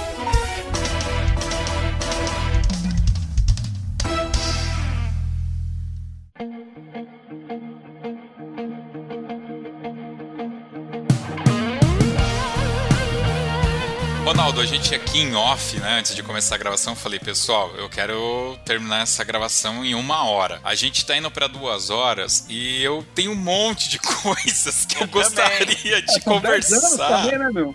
É, dava pra véio. ficar mais umas duas aqui. Dava, dava, dava, com certeza. Bom, acho que a gente não dá para pegar tudo, cara. Você tem muita história e muita coisa legal e o podcast ele foi muito gostoso, cara. Até aqui foi fantástico. Eu queria perguntar, falar sobre o worship, como que isso impactou e tudo. Mas então, enfim, eu vou terminar pedindo para você falar um pouco sobre essa questão do worship que chegou nas igrejas e tal, e como isso impactou na sua profissão. E na sequência, para você já emendar, fica aí o espaço para você usar como quiser, agradecer, enfim, usa aí o tempo, ele é todo seu, o espaço é todo seu. Ah, do worship, o que eu posso dizer é que a música, ela depende de novas formas de fazer a mesma coisa. O mercado, a música, é, tá aí uma coisa que as pessoas confundem um pouco, assim, no, no ambiente religioso. Tanto é que eu trabalho, eu dificilmente eu vou fazer, quando a pessoa fala assim, ah, tô fazendo um CD pela fé, falou, não, amigo, então procura outro, porque eu sou profissional, tá contratando um profissional. Você pela fé, então a gente vai vai ler, a gente vai ler a Bíblia, a gente vai orar, vou fazer uma campanha de sete dias de oração com você. Agora, trabalho é trabalho, não vamos confundir as coisas, porque toda, todas as vezes, no começo, lá no começo, quando alguém falava de gravar CD e colocava a palavra irmão, Deus me deu um sonho e vou gravar um disco, no final eu não recebia. Sempre foi assim. Começou a frase. A frase começou assim: Olha, meu querido amado, nossa, Deus tem um plano na minha vida. Eu falei, é, o plano é na sua, não é na minha. a minha parte é fazer arranjo e entregar. Tal. Eu posso até, no processo do trabalho, ficar assim, como se diz, tocado com as músicas tal, e ser edificado. Mas num primeiro momento eu sou um profissional. E a música, é, ela precisa de, de certas, é, certos momentos tentar se renovar de alguma maneira. E o worship, é, tanto é que eles chamam de new worship, né? Porque o movimento do worship começou lá atrás, lá com Bob Fitts, o pessoal mesmo, Ronquenol, essa turma aí que fazia essa coisa do louvor congregacional. Eram hinos, mas eram hinos recém-compostos por compositores contemporâneos, até com uma inserção de uma música ou outra tradicional para fazer alguma ligação com a igreja, né? Mas uma nova adoração, uma coisa nova. E aí aquilo ali vai cansando, aquela fórmula do Moen, Michael Smith ali vai cansando, vai cansando. Os caras têm que achar alguma coisa para fazer. E descobriu-se inteligentemente que com quatro se você pegar os quatro acordes, é, fizer ele bem lentinho na intro, na segunda vez você põe um aro na batera, tech, e na segunda vez você coloca uma guitarra com coros. E aí você faz isso aí repetidamente, cada vez que vai acontecendo, vai crescendo. o negócio até ficar grande. A galera gosta desse clima. Esse clima, ele é naturalmente, ele leva o cara. Se ele não dormir no meio do caminho, ele vai junto, né? Então é uma coisa que tem coisas que eu, que eu ouço, eu gosto, honestamente, gosto. Não só porque eu trabalhei, mas eu fiz um, um disco da Gabriela Rocha, uma música chamada Osana. Linda canção, linda, linda. Eu fazendo, comecei a chorar, liguei pro, pro produtor falando, que música bonita, cara tal. Então, assim, então, às vezes toca, mas no geral, acaba que vira uma, uma forma de fazer um, uma nova coisa. Mas com elementos antigos. É o mesmo dó, é o mesmo ré, o formato canção é o mesmo, né? Estrofe, refrão, aí, aí encurta isso, amplia isso, mas é AB, é formato binário, refrão, às vezes faz um C ali, um ponte, um solo, um intermezzo, tem muita novidade. O que afeta é que é uma música que é pra banda. Às vezes eu escrevo cordas em músicas assim, que tem um espaço para cordas na intro, no primeiro A, no segundo A. Depois que entrou a bateria do chap, aí as cordas estão ali, mas se também tocar meio tô acima, meio tô abaixo, não, não vai aparecer, não vai fazer diferença. Metais, sem chance. Não tem, não tem como pôr metais, saxofone, não tem por que colocar isso aí. Então limitou muito para um som de banda, que dentro de um ministério de igreja, como é o meu da igreja lá, por exemplo, na nossa igreja lá, não tem banda. Não tem orquestra separada, mas tem um grupo de louvor. Que é isso aí, baixo, guitarra, violão. Pô, pra gente é mamão com açúcar. Quase que a gente também não precisa ensaiar. Fala, qual música que é aquela lá de quatro acordes? Tá tranquilo, eu não vou ensaiar. Não, né?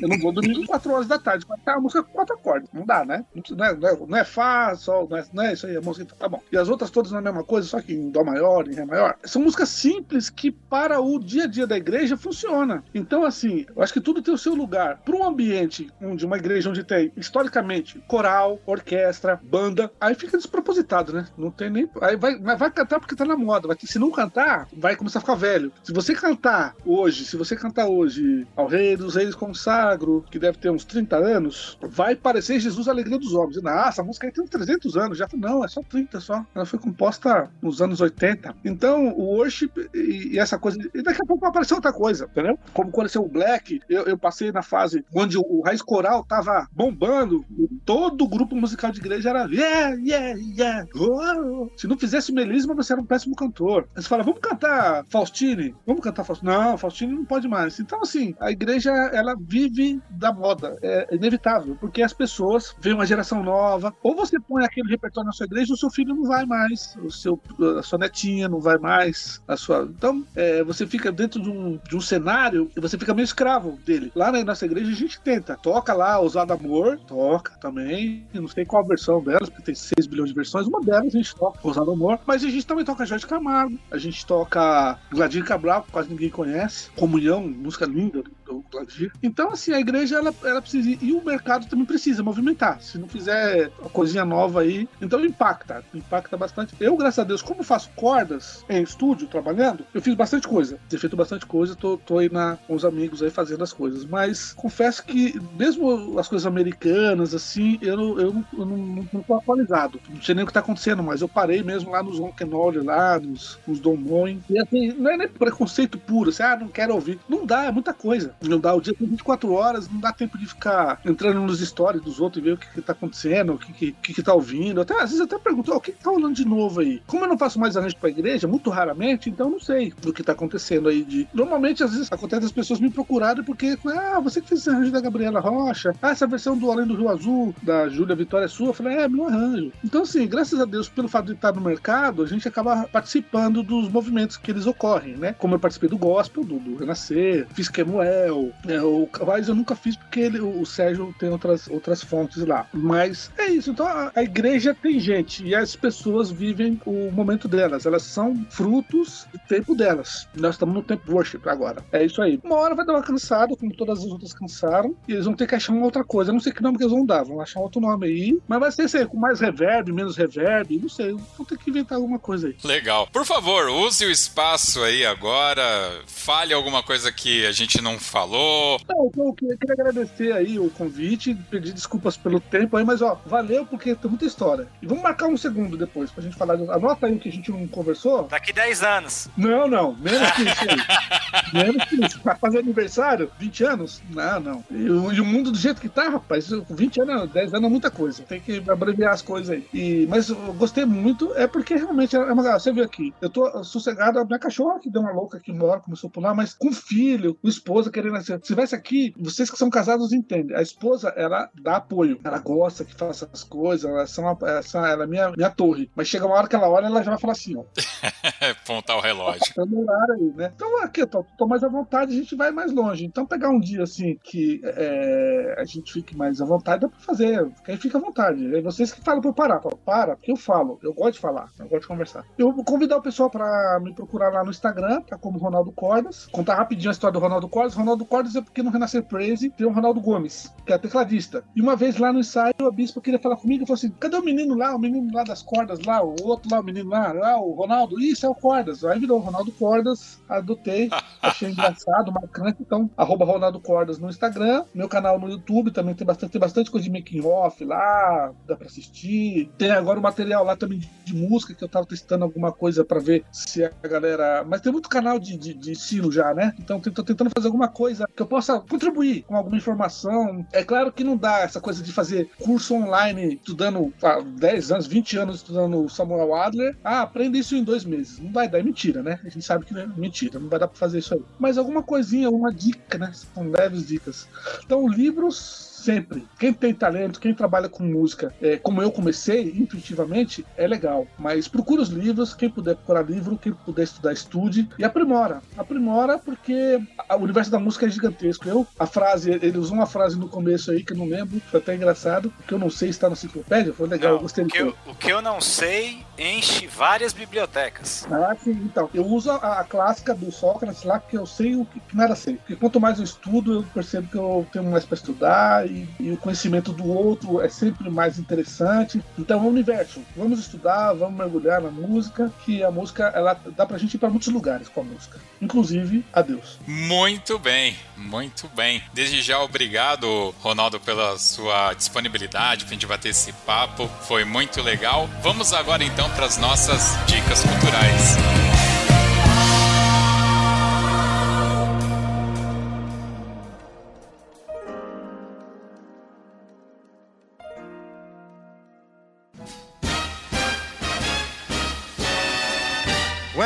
Take my sugar to tea. As dicas culturais são aquele momento em que os participantes aqui dão uma dica de um filme, de uma série, de um sabor de pizza, não sei, vale qualquer coisa. E aí a gente vai começar com um clássico aqui que é Felipe Sangali. Opa, tamo aí. Bom, eu não posso deixar de recomendar um álbum do Renascer Praise que eu gosto muito, e em especial a música de abertura, né? Que é o Renascer Praise 12 e principalmente a música de abertura que é Na Força do Louvor. Como eu falei, eu, eu sou católico, mas não me impede de ouvir e louvar a Deus muito com essas músicas. ou sempre que vou pro trabalho, são arranjos fantásticos, a, a força que a palavra passa, não só a música, né, como a mensagem que ela transmite, que isso é o principal. Eu recomendo isso, né, o Renascer Praise 12 e recomendo uma série que eu assisti esses dias e gostei muito, que é o You. Caraca, muito legal. Tem... essa série é pesadíssima, cara, ela é muito louca. Muitas reviravoltas, né, e, e tá para surgir a terceira temporada, tem no Netflix, e eu gostei muito. É muito louca mesmo, tem várias inimaginável o que acontece. É muito legal. Só apenas recomendo aí, olhem a categoria, a, a, a faixa etária, é, porque 16, ela tem. É, acima de 16. Ela tem umas cenas meio quentes demais lá. Fabiano! Opa, hoje eu vou ser mais levezinho. Eu vou indicar aí um uma coleção nova da Planeta de Agostini, do Snoopy, que são as tirinhas, que é, é, é, essa que remete à minha infância, né? Que meu pai comprava o jornal, aí eu sempre pegava para ler as tirinhas do jornal e, e, o Snoopy era uma das que eu mais gostava. Então, o Planeta de Agostini tá lançando uma, uma coleção agora cadernada, capa dura, tá nas bancas aí, acho que deve estar tá na terceira ou no quarto volume já na banca. São 70 anos do Snoopy. Então, para quem gosta do Snoopy, essa é a dica. Muito bom. Acho que teve um filme recentemente também, não teve? Tem uns três anos no máximo. Acho que é 2015, parece. É, putz, muito bom. Bom, eu vou dar a minha dica cultural aqui, deixar o Ronaldo por último. Eu tenho, na realidade, duas dicas culturais, cara. Uma musical, que é o CD Sing Out, do Ron Kennedy. Vai ter link aqui no post, você acha fácil aí nos streams e também no YouTube. E para fazer um link aí com fanfarras e bandas, Sing Out é uma peça que o Sion que tocava. Eu toquei, eu na toquei. época do Marquinhos, né? Marquinhos era Sim. o regente, né? É lá pelos anos 2000, 99, 2000. Por aí, foi por aí. E hoje em dia, a fanfarra do Einstein, lá do Maestro Diogo, toca também o Sing Out. Quem esteve aí nos últimos campeonatos viu, eles usam como música de entrada, muito bacana. E aproveitar também, eu gosto de sempre dar aqui uma, uma dica de série, de filme, falar do Snyder Cut. Óbvio que eu não poderia deixar passar, é o filme do momento, quatro horas em formato de série, e cara, é o filme, é o filme. Pega lá o Liga da Justiça de 2017, joga no lixo, apaga da história e entra no lugar a Liga da Justiça Snyder Cut, tá estreando aí na HBO Max, que em breve vai estar aqui no Brasil, tá bom? Paga nós, HBO. É isso. Aliás, uma, uma outra questão aí que mudaram o compositor para essa versão e a trilha tá fantástica, fantástica. Já ouvi, tem aí no YouTube, fiquem felizes em escutar. Ronaldo, agora é com você. É, eu vou dar uma dica primeiro musical. Essa aqui é para quem os amantes dos, dos livros. É um livro de harmonia de um teórico chamado Dieter de la Motte. Só tem em espanhol, infelizmente, não tem em português. E qual é desse livro, diferente de outros de harmonia? Ele fez um, um catálogo de quando e quando em, em que obras determinados acordes aparecem. Por exemplo, o primeiro acorde dominante aparece onde? Ele vai lá na obra tal, na peça tal. Então, ele discorre toda a harmonia que nós conhecemos, os acordes, até. Ele trata ali do, do pós-tonalismo, é, Schoenberg, etc. Mas dentro da obra, você vai achar esse acorde naquela obra tal. Isso é para quem é curioso, para quem é como eu, que sempre quer saber, mas por que esse acorde? De onde veio? Quem fez? Por quê? Mandaram? É, só, só faço isso porque tá, tá no, no método de harmonia. Esse é um livro bem curioso. Séries. Uma série que eu tenho assistido com a minha esposa, que ela que me apresentou a série. Eu demorei um pouco pra assistir, porque eu ando meio chato pra roteiro, porque eu sou bem chato pra, pra muita coisa. Sou Ranzinza. Eu sou tem o Hans Zimmer, né? Eu sou o Hans Zinza. e uh, roteiro tá, tá tudo, meio, tá tudo meio parecido e tal. E depois da última vez que eu fui no cinema, que eu dormi no cinema assistindo Guerra Civil do, dos Vingadores. Deus! Eu dormi, dormi. Porque era, muito, era muita briga, pouca, pouca história, eu dormi. Minha, meu irmão ficou indignado, minha cunhada, como que você dorme no filme de ação? Eu falei, tô velho, um filme de herói acho que já passou, já pra mim já. Gosto, gosto bastante, mas acho que já, já, já deu. Aí quando saiu Guerra Infinita, eu falei, não, se eu já dormi no Guerra Civil, no Guerra Infinita, então aí que eu não acordo nunca mais. Mas eu sei que são filmes excelentes, mas brincando, brincadeiras à parte, só pra fazer a piada, na verdade. Uma série que eu tenho gostado demais, assim, ela tem sido um aprendizado sobre família, sobre comportamento, que é This Is Us. É uma série, cara, que eu, eu chorei muitas vezes, muitas. Eu perdi às vezes quantas vezes eu chorei, porque ele é muito sensível. O cara que é roteirista, ele conseguiu fazer o negócio de um modo, assim, muito bacana. Então eu recomendo. Quem já assistiu, continua assistindo, ter mais temporadas aí. E quem nunca assistiu, vai lá na, na Amazon, This Is Us. Primeira temporada tem 22 episódios, eu chorei 24 vezes. Você chora 3, 4 vezes por episódio. É, é impressionante. E aí depois eu tô, vai ter a dica? Vai ter, já vamos lá. Vamos lá então agora. Terminou? Então é isso aí. Vamos estrear então o nosso quadro novo, que é o Desdica.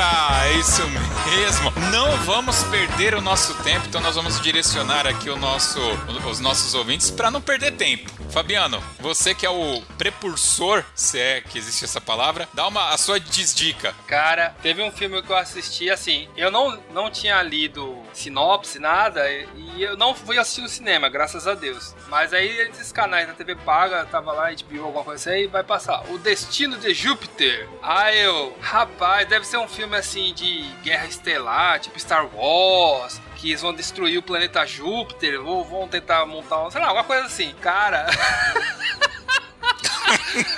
Júpiter é o nome da menina do filme. quando, quando assim eu falei, não! Cara, não, para, velho, para, é com Tata ainda. Aí eu, não, não, não, não, não dá, não, não, não, não. Esse, ó, esse assim, sabe, tem vários, eu vou guardar alguns para os outros episódios que a gente vai ter, mas esse, cara, esse me chateou demais. Eu fiquei hashtag magoado com ele. Com certeza. Felipe Sagali, você tem uma desdica? Minha desdica é o Drumline. Não perca seu tempo. É um filme Pô, péssimo. pera aí. Desserviço pras bandas brasileiras. Não assista. Se é que tem alguém que não assistiu ainda essa Eu porcaria, não assisti, eu não assisti. Então, não assista. Não, o Drumline 2, Dois. é uma desdica séria. Séria. O 1 ainda dá pra você ter umas coisas que salvam. A trilha é muito boa, mas o 2, rapaz, O 2 é, é triste. O é de 2 é. chorar, é de chorar. Não, é. é não é assista de- nem o 1 nem o 2. Pronto. É. Bom, a minha desdica, cara, é uma série da Amazon Prime chamada O Patriota, cara. Ave, cara. É, é assim, eu tava ouvi- assistindo uma outra série e tem uma cena que o cara, tipo, brinca, não, mas na segunda temporada fica legal. E aí o cara, não, não fica. e aí eu fiquei curioso e fui assistir. Cara, eu não, não consegui terminar o primeiro episódio, velho. Não, não dá. Não dá. Não assistam o Patriota. Pelo amor de Deus, que série é aquela, velho? Não, não assista. E é isso. Minha desdica é essa. Vai lá, Ronaldo. Bom, de filme, é, tem um monte, tem um monte, mas eu vou pegar um dos últimos, assim, dos, nem é tão lançamento, mas eu demorei pra assistir, saiu no cinema, não fui assistir, falei, não, deixa quando tiver pra assistir ou em algum lugar aí, tinha, tinha lá no Netflix, vamos assistir, amor, vamos. Minha esposa também é parceirinha de, de filmes, É, juro que eu tentei assistir, eu gosto demais da série Star Wars. Gosto das trilhas do John Williams e gosto do tema, do assunto, da ideia de que a força. Estão todo mundo ali tentando se encontrar dentro. É um autoconhecimento, mas enfim. E essa luta, né, do lado sombrio, de você estar sempre tendo que se esquivar dele, que é muito mais prático, mais, mais atraente, né? Você ter que lidar com as suas fraquezas, e toda vez que a sua fraqueza ela te leva por uma decepção, por uma dor, você é convidado a, a passar para o lado sombrio para você ter algum tipo de vingança, ou etc, etc. Acho muito bacana lá. Mas eu tentei assistir da última trilogia, eu já assisti os seis primeiros, que já foi uma alegria. Consegui fazer minha esposa assistir os seis, ela não tinha assistido nenhum. Depois a gente casou, eu falei, não, você vai assistir os seis. E vamos assistir na ordem lá. 4, 5, 6, 1, 2, 3. Vamos fazer, vamos fazer que nem o George Lucas fez. Aí a Disney comprou e fez os, os outros três agora, recente. O primeiro nós assistimos no cinema, tudo legal, ok. Então, Star Wars 7, tranquilo. O 8, eu tentei assistir ele de umas 5 vezes, eu dormi todas. Eu acho que eu tô com problema de dormir, porque eu dormi no Guerra Civil, mas não, não precisa, pula. Pula o 8, vai direto pro 9, já vai estar ali resumido. Eu, eu não assisti, eu não consegui assistir, eu dormi, dormi mesmo. Então o filme tem duas horas e tralalá, quase três horas, eu assisti no máximo 40 minutos. Não perdi nada, porque eu assisti o, o último episódio, o, o 9, achei muito legal, finalizou. Então, o pula, assiste o 7 e o 9. Não precisa assistir o 8, não, faz diferença. Você vai dormir. E uh, também de música, é, Mahler, amo Mahler. Sinfonia número 9. Não, não precisa ouvir um quarto movimento, não. Não precisa. Para um, dois, três ali, tá bom. Quarto movimento demora. É, ele, ele fez uma coisa que ele tinha medo de morrer, né? Todo mundo tinha a questão da maldição da nona sinfonia morrer. Ele tinha uma paranoia com a morte. Então ele fez um negócio que a música vai morrendo. Mas é uma morte muito angustiante, demora demais. Modula, remodula, toca, desdobra, é eletro. Aí só fica as cordas, porque sopro não vai aguentar, nunca vai soprar naquele nada, porque fica nota longa, bilhões de sinfonia. Não, não, não para. Sinfonia número 9, primeiro, segundo, terceiro movimento tá bom já, tá? O quarto movimento não precisa não, pula. Pula. Muito bem, muito bem. Pra você que tá na dúvida se deve ou não assistir o episódio 8, eu vou te falar uma coisa. O Luke Skywalker nunca, nunca jogaria o sabre de luz pra trás. Nunca. Aquele filme é um sacrilégio, é um lixo, lixo. Ponto. Tá, tá dito. Vamos então agora para o Toca na Pista.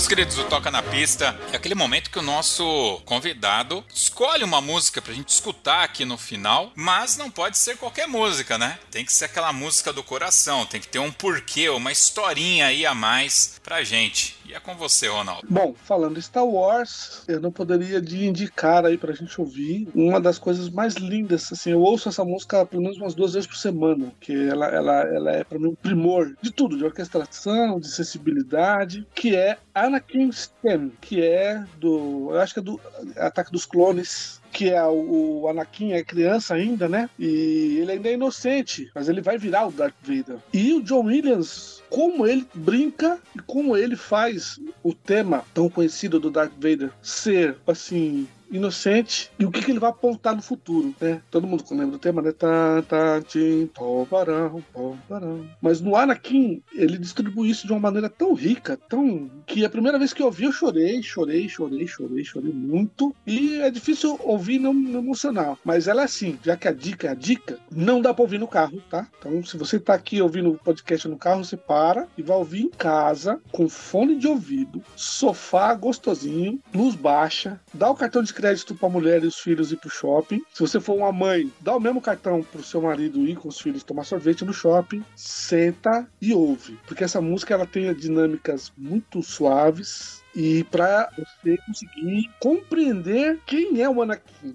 O cara fazer isso aí sem letra, porque a canção é fácil, né? O cara conta uma história de um personagem, põe letra, fácil. Mas o cara conseguir traduzir isso aí em música, para quem conhece a história dos, né? Claro, quem não gosta de Star Wars não vai achar a menor graça, talvez, mas ainda assim eu duvido que não se emocione. Tá aí. Anakin's Theme, eu acho que é do Ataque dos Clones, é o Star Wars 2. Muito bem, muito bem. Bom, Ronaldo, não tenho nem como te agradecer, não tenho palavras suficiente. Foi um podcast que eu não esperava, vou até falar aqui, porque a gente queria gravar em uma hora, estouramos em muito aqui o tempo, de tão agradável que foi esse bate-papo e tanta coisa que certamente a gente gostaria de conversar e saber detalhes, mas como que foi e a gente não teve. Ficaria um episódio muito grande, né? Cansativo até. Depois a gente barca então, pra gente bater um pouco mais desse papo aí bacana. De outros assuntos, né? Sim, deixa eu ver se o pessoal gostar desse aí, pedir reprise, a gente volta. Legal, muito bem, com certeza. Fabiano, muito obrigado pela disponibilidade de estar aqui com a gente. Felipe Sangali, que acabou aí de se curar da Covid, valeu firme e forte, graças a Deus. Tá aí firme e forte de volta. Infelizmente, o Castro teve algum problema técnico e caiu aí no meio da gravação, mas muito obrigado, Castro, por ter contribuído aqui também. E para ouvir este e outros podcasts do Toque 2, você pode acessar o nosso site toque2.com.br ou procure a gente nas plataformas digitais Deezer e Spotify. É isso aí,